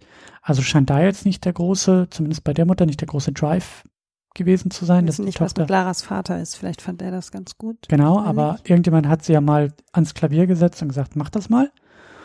Und dann hat sie das auch gemacht und dann ist sie bei dem Herrn Professor gelandet und der scheint sie ja so ähm, gebrochen zu haben, dass sie nie wieder zum Klavierspielen gegangen ist, weil er zu ihr gesagt hat, das gleiche, was sie zu diesem anderen Schüler in dieser einen Anekdoten-Szene sagt, deine armen Eltern und das ist ja eine totale Blamage, wenn du das erste Mal vor Leuten Klavier spielst. Und ich glaube schon, dass da. Die linke Hand, ihre anale Hand, hat der Professor immer zu ihr gesagt. Auch da diese Szene. Das, und daran, daran hänge ich mich halt so auf, als sie das denn dem Herrn Professor erzählt und er sich nicht so richtig erinnern kann, aber dann so langsam erinnern kann auch dann, der grinst so fies, als sie ihm das erzählt. Der grinst so fies, als Lara diese, und auf mich wirkte das wie ein Trauma, diese Demütigung, die sie durch den Herrn Professor erlitten hat, als Jugendliche, als Kind, vielleicht genauso zwölf wie der Junge, der da vorher am Klavier irgendwie saß und Klavier spielen musste oder so, keine Ahnung, in welchem Alter das war, aber das hat ja, das war ja bleibend, das hat sie ja nie vergessen, während der Herr Professor sie schon längst vergessen hat, hat sie das nie vergessen, was er jetzt hier gesagt hat. Und danach ist sie nie wieder gekommen. Und als ihm diese Situation und diese Anekdote erzählt, da grinst er so fies, so ekelhaft fies, mit so einem Wissen von, ja, das habe ich allen so an. Also so habe ich das gedeutet. Aber das sagt hat, er ja auch. Das, das habe ich zu allen, allen gesagt. So gemacht. Und die Schwachen wissen, sind nie wieder gekommen. Genau, ja. So. Und Lara er checkt jetzt, weil er irgendwie sagt, sie waren sehr talentiert. Ich erinnere mich sehr genau an dich. Und das hat sie jahrzehntelang mit sich rumgeschleppt. Die hat gedacht, die ist schlecht. Die hat gedacht, die kann kein Klavier spielen. Die ist nicht gut in dem, was sie da tut. Und hat dann, und das finde ich halt dann auch wieder so schräg, und daher glaube ich, dass dieses Verhältnis zu dem Sohn auch so kaputt ist, hat dieses Traum einfach weitergegeben. Hat den Sohn vors Klavier gesetzt, mit den gleichen Parolen wahrscheinlich. Deine armen Eltern, wenn du das erste Mal und so wird hier gar nichts und dieser sanfte Druck, der da ausgeübt wurde, wahrscheinlich auch jahrzehntelang an den Sohn, der jetzt völlig kopflos, planlos, ähm, eingeschüchtert am Tag seiner Konzertpremiere durch die Gegend rennt und nicht weiß, ob er gut genug ist für die Nummer. Ich muss bei einem mal ein bisschen widersprechen. Also ich, ich verstehe, dass du sagst, der Professor war dominant und ist auch seinen Schülern gegenüber dieses Dominanzgehabe, das kann ich mir schon vorstellen. Und ich sehe auch, dass Lara wahrscheinlich den geplatzten Traum, den sie nicht leben konnte, an ihren Sohn weitergegeben hat. Aber was man ganz eindeutig sagen muss, und damit kommen wahrscheinlich jetzt so meine eigenen Lebensrealitäten auf, der Vater glänzt durch Abwesenheit, auch in unserer Diskussion. Also wenn sie wirklich so schlimm zu ihrem Sohn war, wie der Film oder wie du sagst, hast du das im Film gesehen, muss ich dich ganz ehrlich fragen, was hat denn der Vater die 30 Jahre gemacht? Ich kann's der sagen. setzt sich jetzt in den Konzertsaal der dahin. Gebaut. Ja, du findest das jetzt lustig, aber ich muss ganz ehrlich sagen, so ein Vaterbild kotzt mich einfach an, weil jetzt sitzen wir beide hier und diskutieren darüber, wie schlimm die Lara als Mutter zu ihrem Sohn war, während der Vater wahrscheinlich JWD äh, irgendwo J-Brücken gebaut hat und jetzt im Theater sitzt und zu seinem armen Sohn sagt, ja, was hat denn diese Frau nur mit dir gemacht? Dann würde ich sagen, weißt du was, du bist als Vater voll gescheitert. Entweder hast dich daneben gesetzt und die Fresse gehalten oder du warst nicht da. Wirklich, bei solchen Rollenbildern platzt mir der Kragen, weil wir jetzt genau das in unserer Diskussion reproduzieren, was ich so nicht mehr sehen will. Also, du wirfst ihr jetzt vor, sie hätte ihren Sohn drangsaliert und wir diskutieren aber gar nicht darüber, dass der Vater nicht da war. Ich werfe das nicht vor. Naja, aber du sagst doch, sie hat sie, sie hat ihr Trauma an ihren Sohn weitergegeben. Ja. Was ja durchaus sein kann. Das ist ja. ja gar nicht so abwegig. Aber dass wir nicht darüber sprechen, dass der Vater nicht eingeschritten ist. ich würde mal ganz, ich würde mal ganz eiskalt sagen, um den, also um den Vater geht's doch gar nicht. Nee, geht's auch Weil nicht. der hat auch keine Ahnung von Kunst. Der hat halt Brücken gebaut. Der ist halt irgendwie. Ja, und dann hat er sich verpisst. Sorry, ich bin, aber sowas regt mich einfach auf, weil das Ich, so, ich, ich verstehe das voll. wir, wir diskutieren in solchen, wenn solche Filme aufkommen oder auch solche äh, Vater-Mutter-Figuren, diskutieren wir immer über das Verhältnis von Mutter zu Kind. Und die Väter sind immer abwesend. Die sind immer abwesend und sind dann so mit schlauen Sprüchen hinter der Bühne und sagen, ach, mein armer Junge, ja, hier, ich tätschel dir dreimal den Kopf. Aber jetzt gehst du auch bitte mit mir in die Bar. Ja, und Viktor geht mit ihm in die Bar, weil wir es alle so gewohnt sind, dass der Vater dann plötzlich der Retter ist, nachdem er sich verdrückt hat. Ich muss das einmal sagen. Ich, ich, ich, prangere das dem Film tatsächlich nicht an, weil ich, wie du, glaube, dass es überhaupt nicht um den Vater geht. Aber wenn wir jetzt so sehr darüber diskutieren, dass der Junge so sehr unter seiner Mutter gelitten hat, muss man sich auch fragen, was hat der Vater mit durch Abwesenheit geglänzt? Also ich will es zumindest mal erwähnt haben. Ja, und also ich wollte ihr das gar nicht vorwerfen, sondern ich wollte halt auch noch weitergehen. Also, oder der Versuch ist halt eben auch zu fragen, wie ist Lara denn so geworden, wie sie Mhm. geworden ist? Und ich glaube halt eben, und da können wir den Bogen eigentlich wieder, wieder, äh, wieder, wieder spannen, dass halt eben dieser Herr Professor, also die Vaterfigur, also auch als Vaterfigur, der, der, der Herr Professor, der große Herr Professor. Wir- Wir wissen nichts über Laras Vater, Genau, ja. aber wir können halt davon ausgehen, dass dieser klavierlehrende Herr Professor eine wichtige Rolle für Lara hatte. Also sie auch zumindest in dieser Funktion geprägt hat. Mhm. Und ich glaube, da kommen wir eben, also ich glaube, da kommen wir der Sache halt am nächsten. Dieser Mann, ich weiß jetzt auch nicht, was für ein Jahrgang das war, aber der ist ja noch mal eine Runde älter als Lara. Der war ja auch eigentlich kurz davor auseinanderzufallen, so alt wie der da durch den Film äh, geklettert ist. Der ist derjenige, der es richtig geil findet, wenn da mal so ein paar Kinder vor ihm völlig zusammenbrechen und nie wiederkommen. Naja, also rein theoretisch müsste er, wenn Lara in dem Film 60 ist und er war dann schon Klavierlehrer, müsste er ja jetzt schon Mitte 80 sein. Lass uns mal zurückrechnen. Also dann wird er ja mal 59, 49, 1939. Also wir können uns ja ungefähr überlegen, welche Erziehung Mhm. auch der Professor wahrscheinlich von seinen Eltern bekommen hat und welche Erziehung auch Lara von ihren Eltern bekommen hat. Und welche Erziehung er auch sehr gerne weitergegeben hat. Das sag ich ja. In diesem Moment, wo der mit seinem breiten Grinsen vor Lara sitzt und sagt, oh, ich bin so mit allen meinen Schülerinnen und Schülern umgegangen. Da habe ich gefühlt sozusagen die komplette Lebensgeschichte dieses Lehrers, dieses Herrn Professors äh, äh, schon gesehen, der halt genauso drangsaliert wurde, wahrscheinlich noch mehr. Und diese Kette, also da wird ja eine Menge weitergegeben. Wir wissen, der Herr Professor ist derjenige, der schon fast fast sadistisch da mit seinen, mit seinen, mit seinen Leuten umgeht. Ähm, das halt ziemlich, ziemlich geil findet, die da irgendwie zu brechen.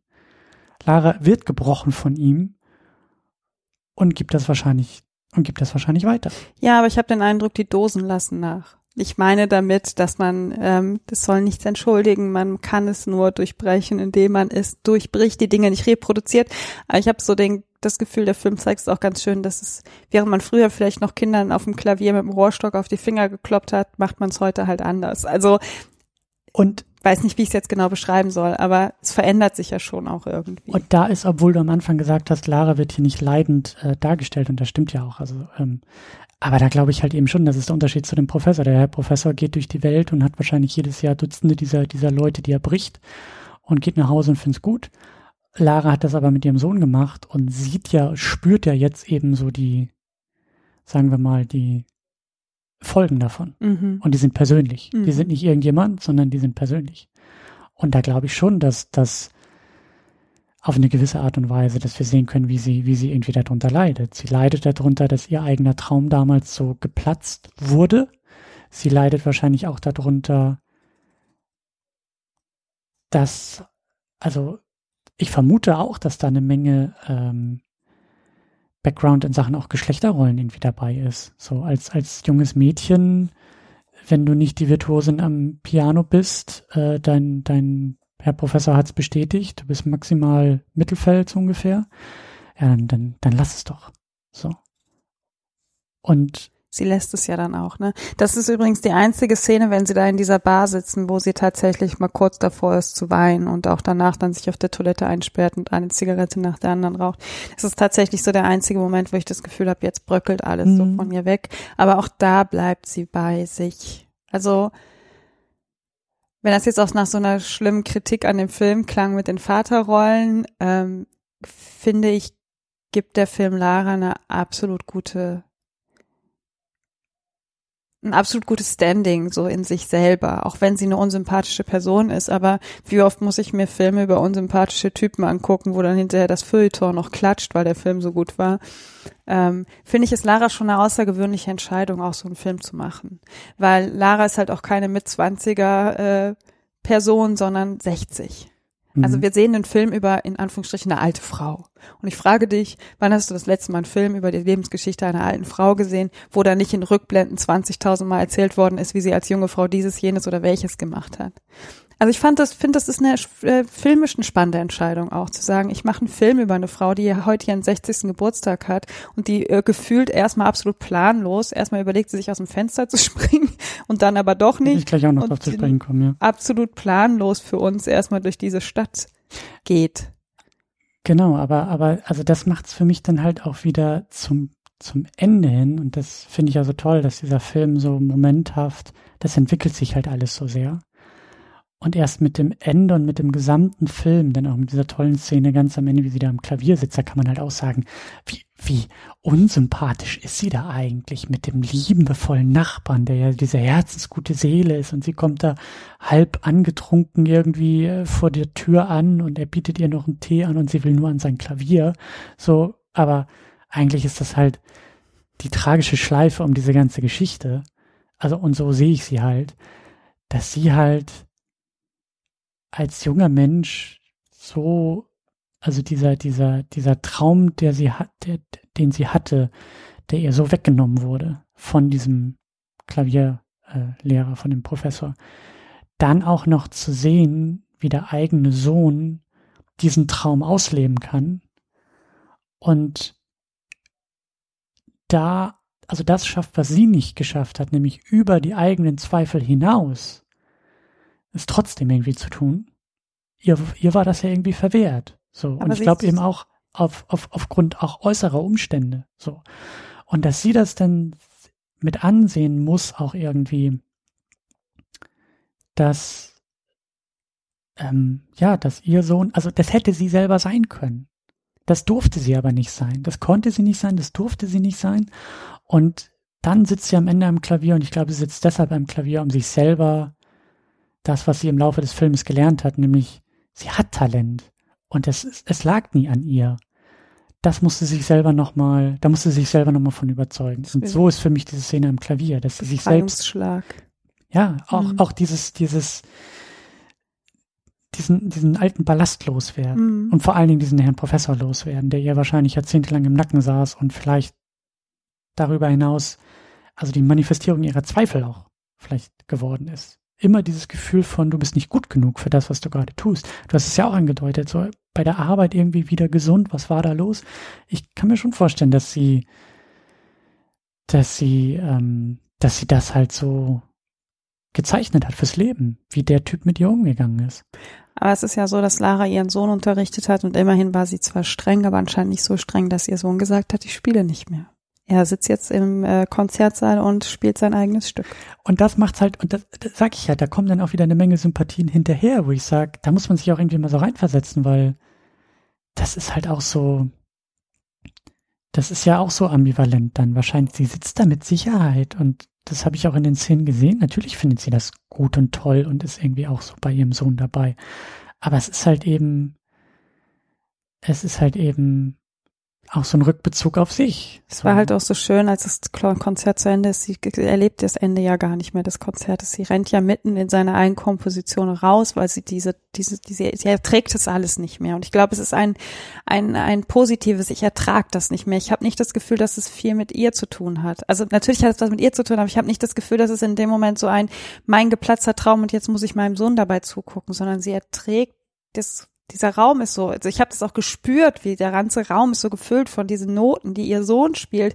Die Streicher setzen ein und plötzlich ist alles wuff, und der ganze Raum ist gefüllt und Lara sitzt da und man merkt richtig und da ist Corinna Harfuch wieder grandios sie sitzt einfach nur da und ich habe gespürt, wie sie das nicht mehr aushält, diesen ganzen Druck, alles sitzt in ihr und sie geht raus. Und das ist so krass, wir hören diese Streicher und dann geht sie aus der Tür in irgendein Späti und da läuft dann so mhm. komische Techno-Musik und die Lichtröhren auch wieder absolut in Form, dieses ganze Bild, streifen so an ihr vorbei und dann ist sie in West-Berlin und holt sich eine Schachtel West und dann geht sie wieder zurück ins Theater und steht auf den Flur und das Konzert ist vorbei.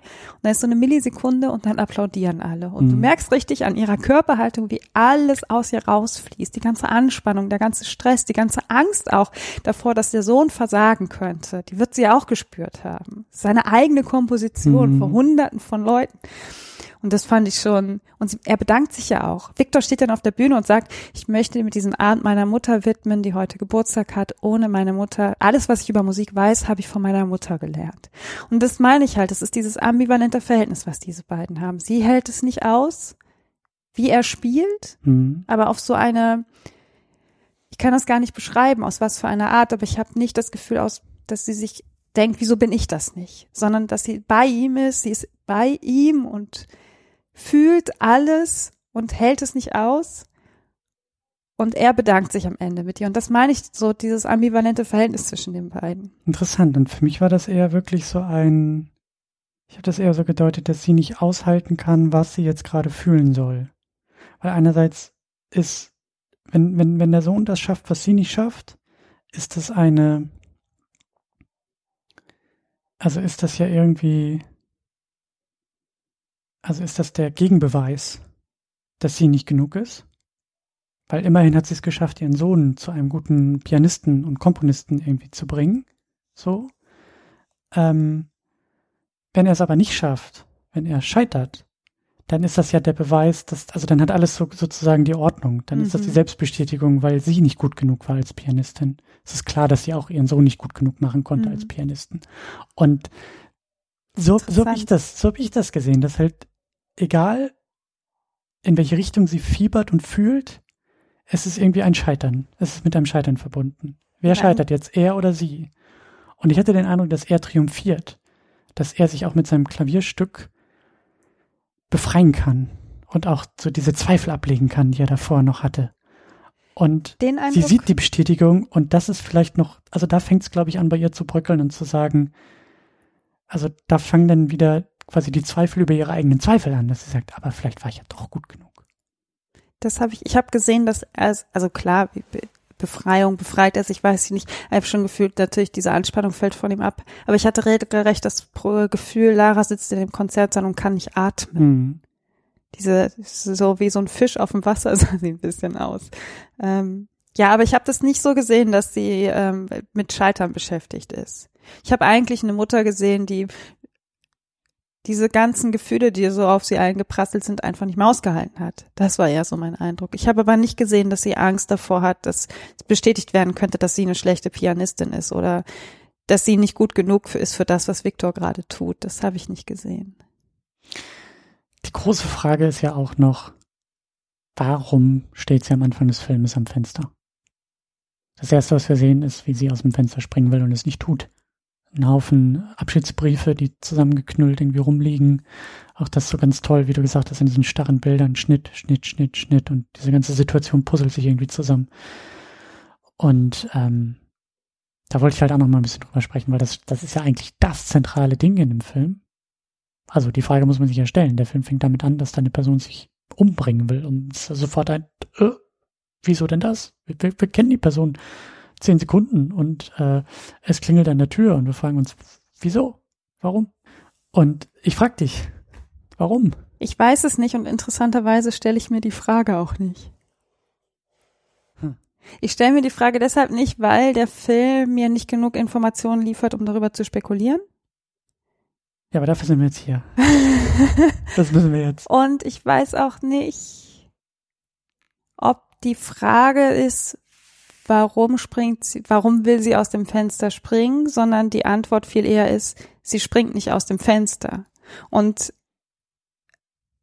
dass sie in dem Moment daran gehindert wird, aus dem Fenster zu springen, bringt sie ja an dem Abend zu dem Moment, an dem sie beim Herrn Czerny am Klavier sitzen kann und sich befreit. Mhm.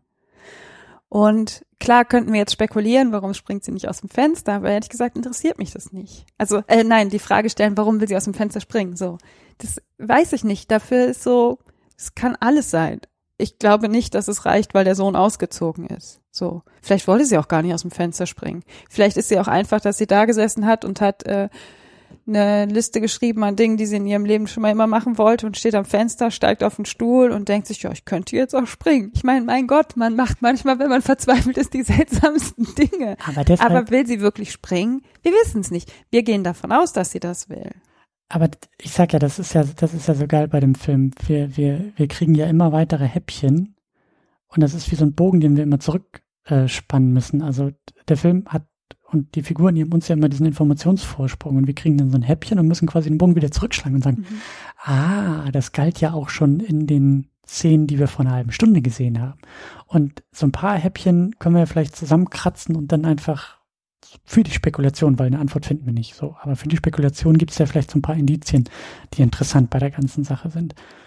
Ein Punkt, was du auch erwähnt hast, ah, dann geht's ihnen ja wieder besser Auf Ja, der Arbeit. auf der Arbeit. Ein oder zwei Leute aus dem Mhm. Arbeitskontext. Also frage ich mich, okay, ist da irgendwo, also wir sehen jetzt diesen isolierten Moment. Für uns beginnt ja der Film am Fenster, aber wir kennen die Vorgeschichte nicht. Wir kriegen aber diese Andeutung. Also frage ich mich auch, hm, so isoliert ist das vielleicht gar nicht, wie es für uns wirkt. Also so isoliert ist es nicht für sie, weil sie war vorher schon bei sich dabei und irgendwas muss da vorher auch schon gewesen sein. Und die. Kollegin fragt sie auch, die jetzt ihren Posten eingenommen haben, wie haben sie es eigentlich geschafft, äh, dass sie hier alle ernst nehmen? Ähm, wie haben sie es eigentlich ausgehalten, dass sie niemand leiden kann? Irgendwie sowas. Also Mhm. scheint sie auch auf der Arbeit nicht den besten Stimmt. Stand gehabt zu haben. Stimmt, ja, genau. Dann kriegen wir diesen Informationshäppchen, dass der Sohn ausgezogen ist. Der Mann hat sich von ihr getrennt wegen einer anderen Frau. Stimmt, stimmt, ja, ja. Dann ist das ja auch so kurios, wer, also kann man ja fragen, ob das, ob das einen direkten Zusammenhang hat. Äh, Ich glaube, das ist ja dann eine der, der nächsten Infos, die wir bekommen. Der 60. Geburtstag. Auf den Tag genau am 60. Geburtstag will sie aus dem Fenster springen. Du gehst davon aus, dass sie aus dem Fenster springen will. Vielleicht will sie ja gar nicht aus dem Fenster springen. Ich gehe davon aus, dass sie aus dem Fenster springen will. Ich gehe davon aus, dass sie aus dem Fenster springen will. Und das ist ja eben auch das, das äh, äh, Besondere an dem Film. Wir sehen diesen Tag, der ab dem Moment, dass sie springen will, also sie wird ja unterbrochen von der Türklingel und dann da irgendwie zurückgeholt ins Leben. Eigentlich wandelt sie wie eine Untote durch den Film. Eigentlich dürfte sie jetzt gar nicht da sein, wo sie ist. Das ist meine These. Eigentlich, sie hat keine Karte fürs Konzert gekauft, weil sie wusste, dass sie da eh nicht hingehen wird, sondern unten auf dem Bürgersteig liegt während des Konzertes. Und das erfahren wir dann ja auch im Laufe des Films noch, da ist dieses Konzert. Meinst du, sie wollte sich aus Rache an ihrem Sohn aus dem Fenster stürzen? Das geht vielleicht ein bisschen weit, aber Naja, aber warum, warum ist es dann ausgerechnet der Tag? Ja, ich weiß nicht. Ich fand, ich fand eigentlich so dieses, es hat so eine, so eine ganz komisch, tragisch komische Situation, wie sie da auf dem Stuhl steht vor dem geöffneten Fenster und es klingelt an der Tür und sie macht auch noch auf. Also ich meine, sie hätte ja, klar springt sie nicht, weil dann wäre der Film zu Ende. wir müssen kurz filmen, ja. Aber sie macht auch noch auf. So. Warum macht sie denn auf? Also klar, weil sie eigentlich gar nicht springen will. Also sie steht da nicht mit der felsenfesten Überzeugung und sagt, äh, das ist jetzt alles hier wasserdicht geplant und, und, und getan. So, Vielleicht Ähm. macht sie auch jeden Morgen Yoga-Übungen auf dem Stuhl. das wäre aber ein bisschen gefährlich mit offenem Fenster da im, weiß ich nicht, zehnten Stock oder so. Ähm, Aber, Aber- das, Ja, ich, ich, also und ich vermute schon, dass das irgendwie auch was mit diesem Konzert, es hat eher was mit dem Konzert zu tun als mit dem 60. Geburtstag. Ich glaube nicht, dass sie jetzt sagt, oh, bis 60 schaffe ich noch und dann aber nicht mehr, Ich sondern weiß nicht, ich weiß nicht, ich weiß nicht. Ich frage mich, ob der Film vielleicht einfach nur will, dass wir denken, dass sie aus dem Fenster springt. Springen will. Weil eigentlich gibt es die Geschichte, hm, ich weiß nicht, mein Gott, wie verhält sich jemand, der aus dem Fenster springen will? Keine Ahnung. Aber ja, ich weiß nicht, ob das so relevant ist tatsächlich. Also natürlich können wir darüber spekulieren, was so die kleinen Bausteine sind, die, die sie da hingebracht haben. Hm, weiß nicht. Aber es ist für mich halt halt auch ein Indiz ähm, dafür, dass sie, also ja, dass es ihr natürlich nicht gut geht, wie sie halt da immer angedeutet haben auf der Arbeit, aber dass sie halt, also daher komme ich, glaube ich, auch ein bisschen zu dieser Deutung, dass, dass sie dieses Trauma hat, dass sie so gebrochen ist irgendwie und dass auch der Sohn da so ein Indikator irgendwie für ist, für dieses, für diese ähm, Vergangenheit, für, für das, was ihr da passiert ist in der Vergangenheit. So. Und das ist, glaube ich, ähm, also das, das geht jetzt noch ein bisschen drüber hinaus, über das, was wir sehen, aber ich kann mir schon vorstellen, dass sie auch, mh, hm, also dass halt dieses Erlebnis mit dem Klavierspiel so ein einschneidendes Ding war, das ihr vielleicht auch öfter passiert ist. So dieses gebogen werden von außen ähm, oder auch gebrochen werden irgendwie von außen, ähm, dass das so eine Sache ist, die sie vielleicht auch so ein bisschen so, du nennst es immer kontrolliert, so kontrolliert hat werden lassen. Ich glaube, mir fällt gerade der einzige Grund ein, warum sie vielleicht doch springen wollen würde in dem Moment. Und das ist, dass sie sich jetzt, wo Nico weg ist, auch in so eine, eine absolute Einsamkeit reinmanövriert hat, mhm. Aus der sie nicht mehr rauskommt. Mhm. Das könnte ich mir vorstellen. Aber auch das wäre wieder ein Puzzlestein von vielen, scheint mir aber so der einzige Grund, der mir jetzt irgendwie so ein bisschen plausibel erscheint tatsächlich. Also, mhm. dass sie diese Einsamkeit auch nicht mehr aushält. Und ich fand, das hat der Film auch gut dargestellt. Die Lücke, die das Klavier hinterlassen hat, ist halt auch der, das Klavier stand halt noch in der Wohnung und, also früher stand es in der Wohnung. Jetzt ist da so ein Leerraum, da ist quasi so ein Bücherregal links und rechts und drüber und dann ist da so ein Loch, wo früher das Klavier stand, was mit Victor ausgezogen ist und wie sie am Ende versucht und da eine Pflanze und einen Sessel hinstellt, um die Lücke wieder zu füllen. Und das zeigt so ein bisschen vielleicht, was Victor auch für eine Lücke in ihr hinterlassen hat. So, das könnte ich mir vorstellen. Dass sie diese Lücke, dieses, die wir bildlich in diesem Klavier sehen, versucht irgendwie zu füllen. Was sie ja dann am Abend auch schafft. Sie stellt da Sachen hin und geht dann zu ihrem Nachbarn und spielt bei ihm Klavier.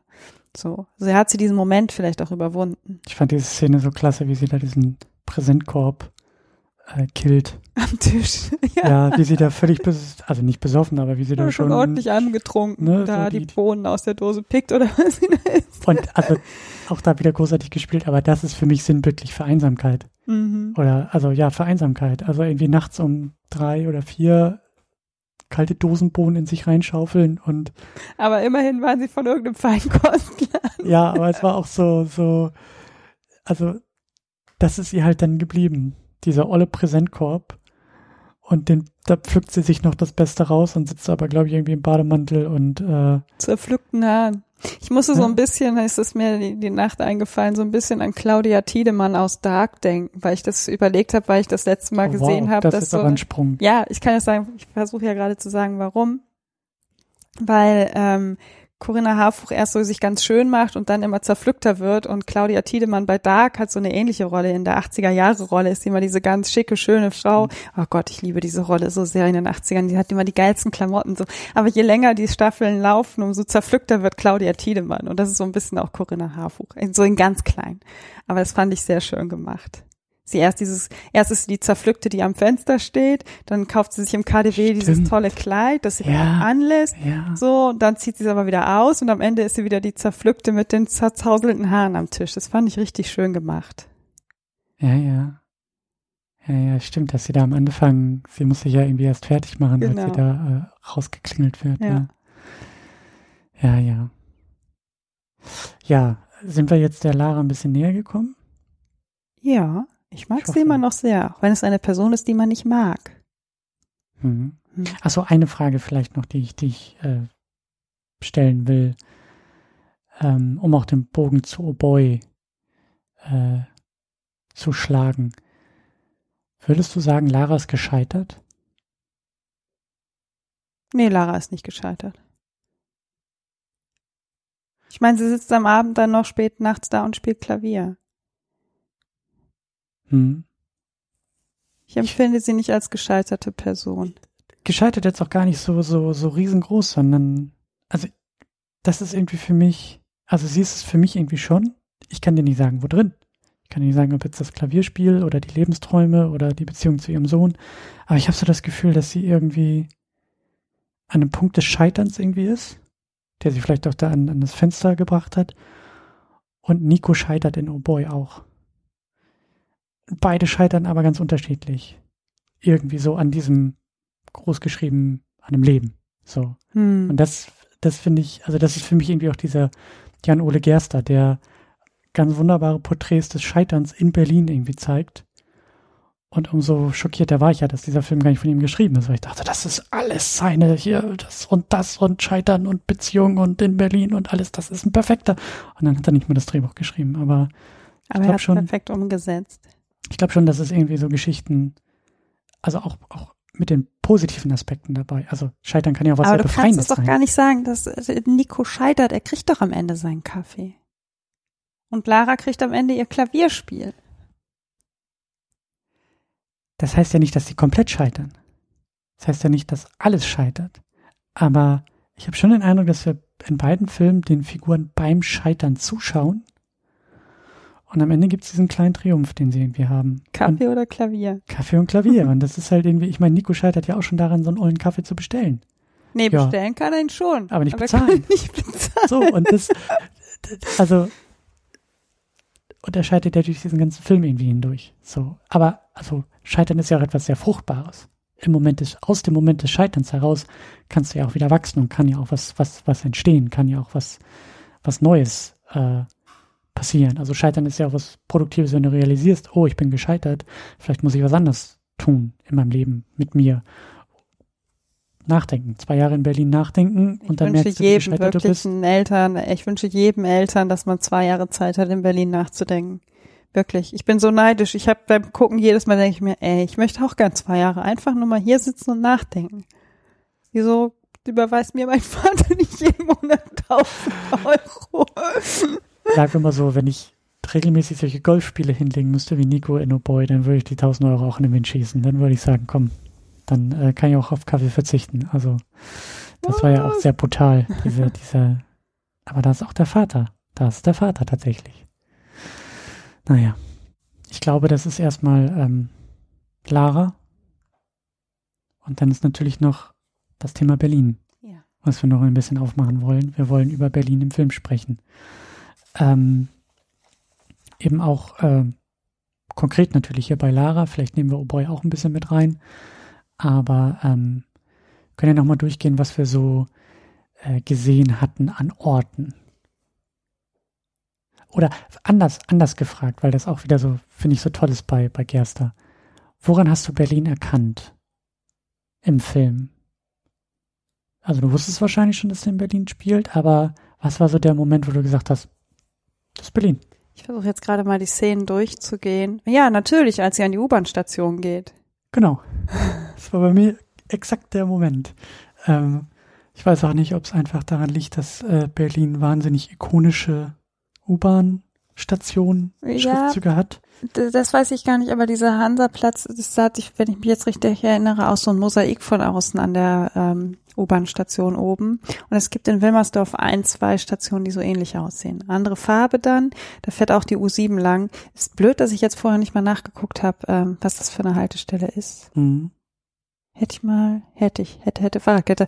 Aber ja, die U-Bahn-Station war es tatsächlich. Aber es war sehr lustig, als wir den jetzt das zweite Mal geguckt haben, hast du noch ein paar Orte mehr erkannt. Also wir können ja, also wir haben den Hansaplatz, sie ist am Kudamm unterwegs, das habe ich dann auch noch gesehen so. Genau, sie geht Kudamm über den ich erkannt. Kudamm. Also Kurfürstendamm, so die Mhm. noblere Shoppingmeile hier in Berlin. Ja. Ist auch eine schöne Straße, finde ich. Kann man mal ganz gut lang flanieren. Ähm, KDW. Das hast du erkannt. Also ich gehe davon aus, dass das KDW war, weil diese goldenen Handgriffe da an den Rolltreppen und so viele Rolltreppen rauf und runter und oh, so. ich dachte, das ist irgendein Karstadt am Hermannplatz oder Ah, sowas. Das KDW. Ich gehe da so gerne durch, tatsächlich. Ich habe ja zwei Jahre oder ein bisschen länger in Wilmersdorf gewohnt und war auch fußläufig von Kuhfürstendamm weg. Ähm, ich bin immer gerne samstags ins KDW gegangen, auch oben, wo dann die ähm, Fressmeile ist, da geht sie ja dann auch hin hinterher.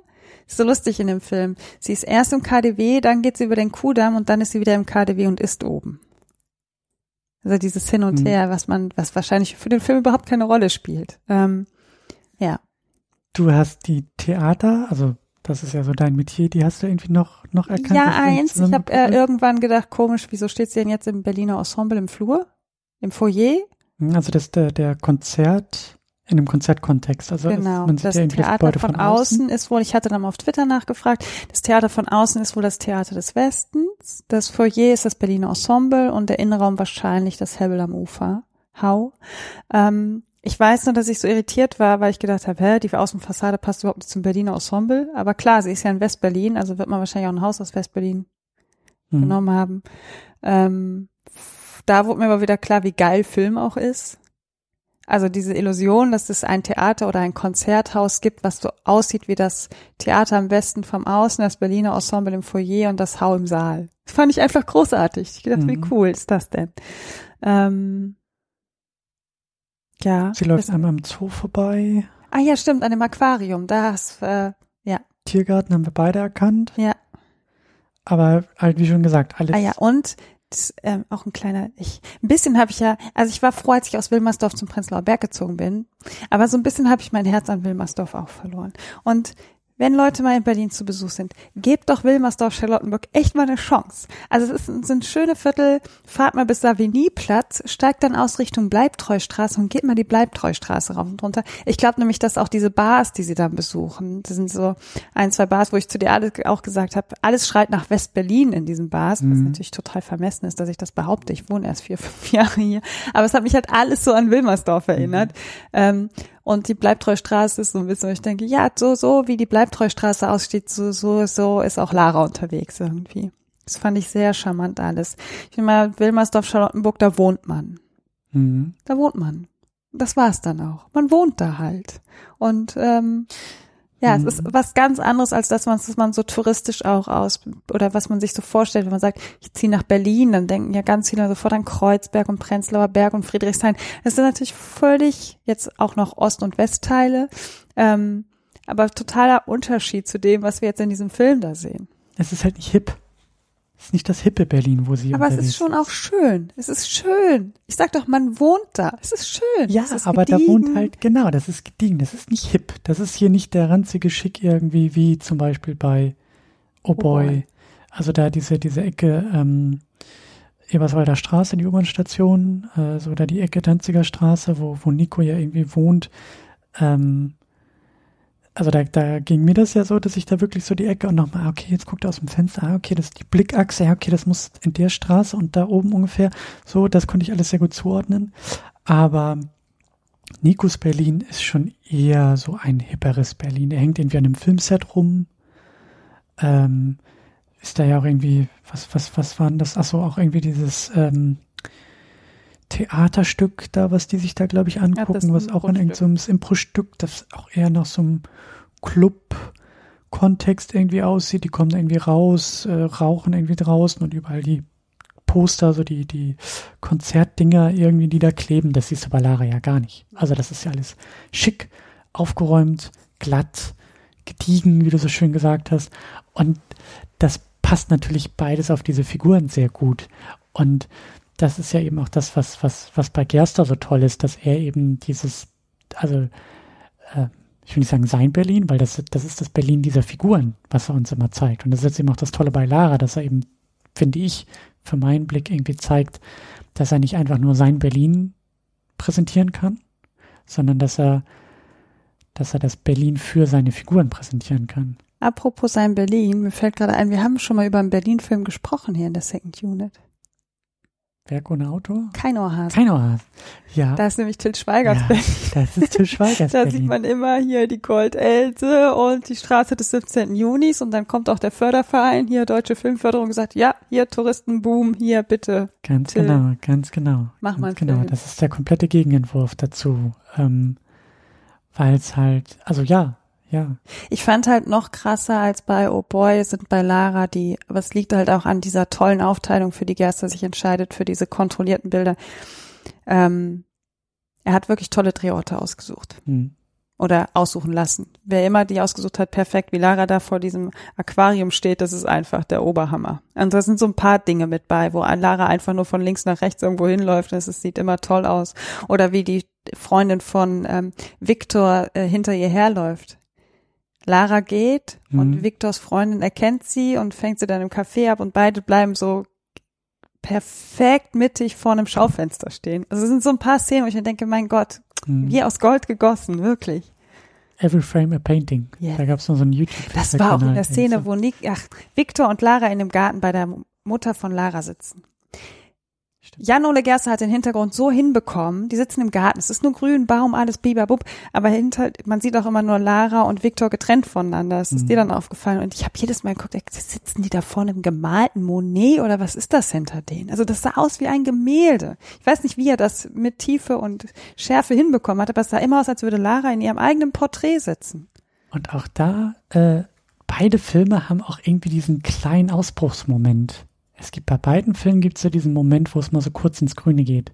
Bei Oh Boy ist es irgendwie dieser Golfplatz, der irgendwo außerhalb ist. Stimmt, aber sieht man das Grün ja nicht.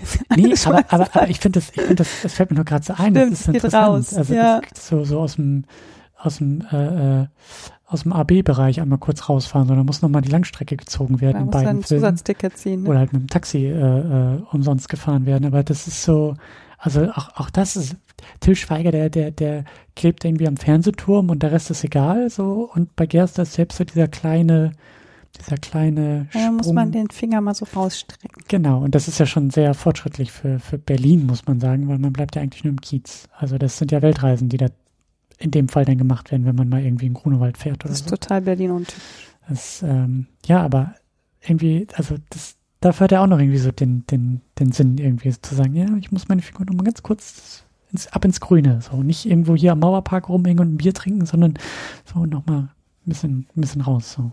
ich finde halt, ah stimmt, bei Boy hat er auch diese Stummszenen, wo man ähm, einfach nur Berlin mal sieht, ne? Da sieht man zum Beispiel auch mal den ähm, Mauerpark Mhm. mit dem Friedrich-Jahn-Stadion.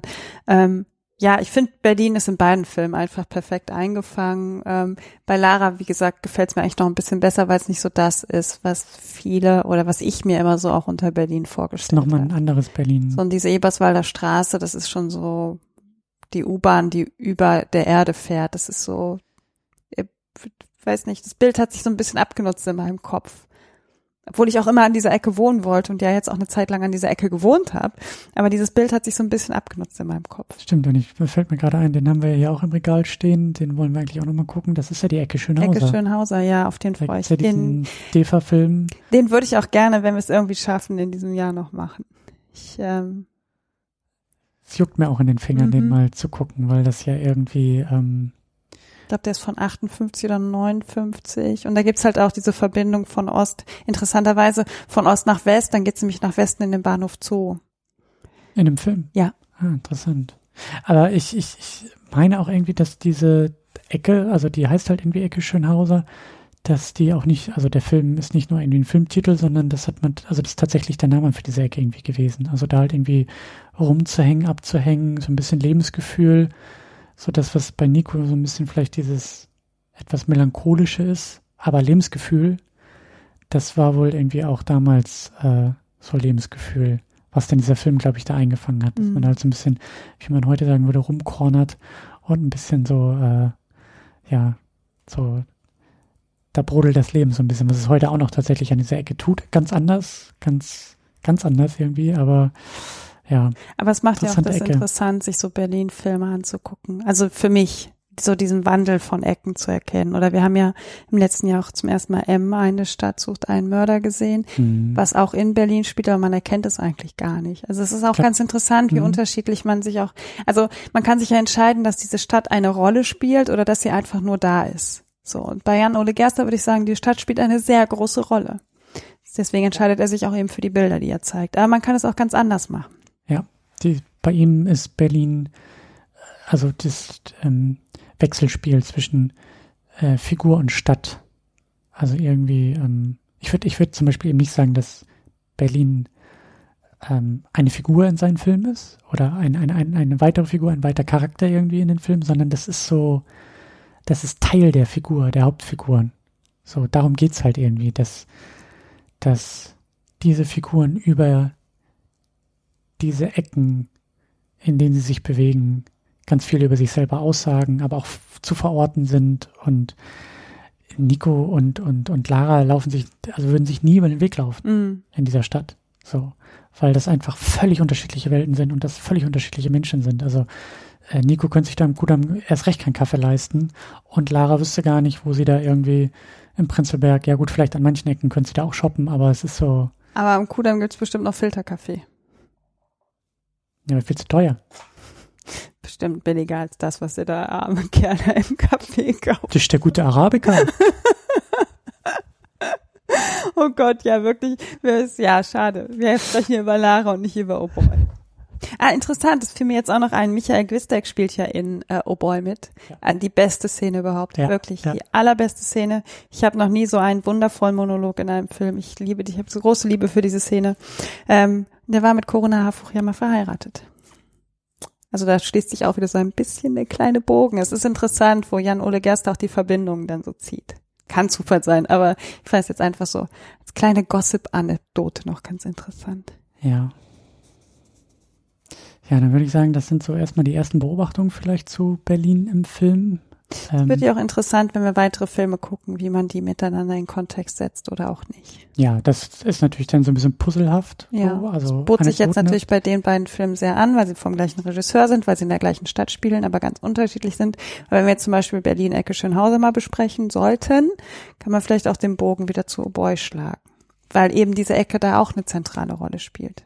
Ja, das werden wir äh, mit Sicherheit auch tun. Ich bin sehr, sehr gespannt. Ich hoffe ja, dass es auch ein bisschen Feedback so auf diese Sendung gibt, auf dieses Unterfangen, was wir vorhaben. Also Filmempfehlungen. Du hast ja schon einen Haufen gesammelt in deiner Letterboxd-Liste. Aber ich nehme ähm, gerne weitere entgegen. Und genau, und auch, auch, also mich würde auch also einfach auch, um die Liste ein bisschen weiterzuführen. Genau. Entschuldigung. Ähm, aber auch, wenn Leute ähm, ja selber Beobachtungen haben, also jetzt nicht nur zu den beiden Filmen, zu Lara und Oh Boy, aber ganz besonders zu anderen Berlin-Filmen. Ähm, vielleicht auch zu den gleichen Ecken, die wir gesehen haben, aber in anderen Filmen, so wenn man da irgendwie verweisen kann. Aber mich interessiert natürlich auch, es ist ja auch immer eine sehr persönliche, also man sagt ja auch mal was über sich aus. So, wir haben, wie du gesagt hast, so Wilmersdorf da die Ecke, so deine Hut, äh, hier Ecke Schönhauser, mehr so meine Hut. Man hat ja irgendwie einen persönlichen Bezug dazu. Vielleicht gibt es Leute da draußen, die sagen, ähm, ich wohne gar nicht in Berlin, aber dieser eine Berlin-Film mit der einen tollen Szene, die, was weiß ich, wo spielt, äh, auch eine Ecke, die man sonst nicht sieht. Das ist aber ganz wichtig, weil damals, als ich auf Klassenfahrt da war, dann und so weiter und so fort. Also das interessiert mich halt auch, was für persönliche Geschichten da vielleicht irgendwie auch ähm, mit dieser Stadt und vielleicht auch mit Filmen in dieser Stadt äh, zu verbinden sind. So. Ähm, Genau, also wenn ihr Feedback habt, äh, in irgendeiner Form gerne an uns herantragen. Ähm, am einfachsten geht's, glaube ich, für dich auf Twitter. Ja, vielleicht mittlerweile auf Instagram.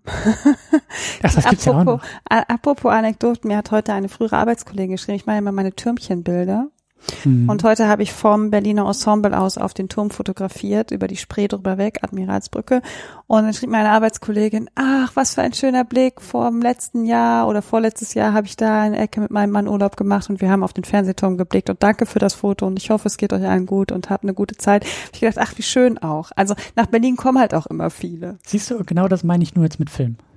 Ja. Also wenn Leute solche, solche Oder ihr folgt mir auf Instagram, äh, die unterstrich Horst. Mhm. da könnt ihr dann auch gleich Feedback da lassen. Und da gibt's auch immer Türmchenbilder. Also hier, Fernsehturm. Fernsehturm. Genau, irgendwie, irgendwie hat sich das so entwickelt. Ja. Du und der Fernsehturm. Ja. ja. Ist ja auch ein schöner, ne? Der gute Telespargel. Ähm, genau, wir beide sind auch noch bei Projekt Kaktus äh, unterwegs. Einmal im Monat podcasten wir so, so ähnlich, aber ganz anders. Genau. Über Kinder, also über uns. Also über, über unser kind. Elternsein. Genau. Äh, wir und Kind. Das dürft ihr auch sehr gerne hören. Das werde ich auch alles verlinken. Äh, der Podcast heißt Projekt Kaktus. Und ja, gibt es sonst noch irgendwie was, was wir äh, pluggen wollen? Ansonsten. Ja, Lara gucken auf jeden Fall. Ne? Ja, also spätestens jetzt. Ähm, oh Boy auch. Beides sehr, sehr gute Filme. Ähm, lieber Herr Gerster, falls Sie zuhören, äh, wir sind Dank. sehr gespannt, was dann noch kommt. Freuen uns 2026 auf den nächsten Film. Vielleicht können wir den noch endlich mal im Kino gucken. Ach Gott, ja. Vielleicht können wir dann wieder. Naja, bin ich mal gespannt. Vielleicht so eine Berlin-Trilogie, das wäre ja auch interessant. Mein Traum. Wir haben ja sehr viel darüber gesprochen, was man so nach der Pandemie und was man alles machen könnte. Mein Traum ist ja Absolut. Aber mein Traum ist ja äh, ein Riesentraumschloss, so ein, ein Kino zu besitzen, wo nur Berlin-Filme laufen. Und dann so ein Berlin Film Festival zu machen. Also nur mit Berlin Film. Nicht hier wie Berlinale so, ne? Und auch da verweise ich nochmal an Steady. Ihr könnt diesen Podcast unterstützen. Ich habe es noch nicht irgendwie in die äh, Auflistung mit, äh, mit aufgenommen, aber also ich meine, das Ziel ist jetzt erstmal so ungefähr 400 Euro im Monat zusammenzukriegen, um die, um die ein oder andere Rechnung zu bezahlen. Ich kann ja auch mal irgendwie ein Ziel mit, weiß ich nicht, so 100.000 oder so aufmachen. Was kostet so ein Kino? Aber ähm, ich schraub noch mal dran. In der Zwischenzeit dürft ihr alle schon mal bei Steady unterstützen. steadyhq.com slash secondunit oder bei uns im Blog secondunit-podcast.de. Da gibt's Shownotes, da gibt's Links, da gibt es äh, Verweise auf die Letterboxd-Liste, auf Steady, auf viele schöne Dinge in diesem schönen Internet. Gut, äh, wir äh, müssen uns vielleicht jetzt gleich tatsächlich wieder um den Kaktus kümmern, der ähm, durch die Nacht begleitet werden möchte. Äh, vielen Dank fürs Zuhören, fürs Dabeisein und äh, lasst uns über Berlin-Filme sprechen. Tschüss. Tschüss.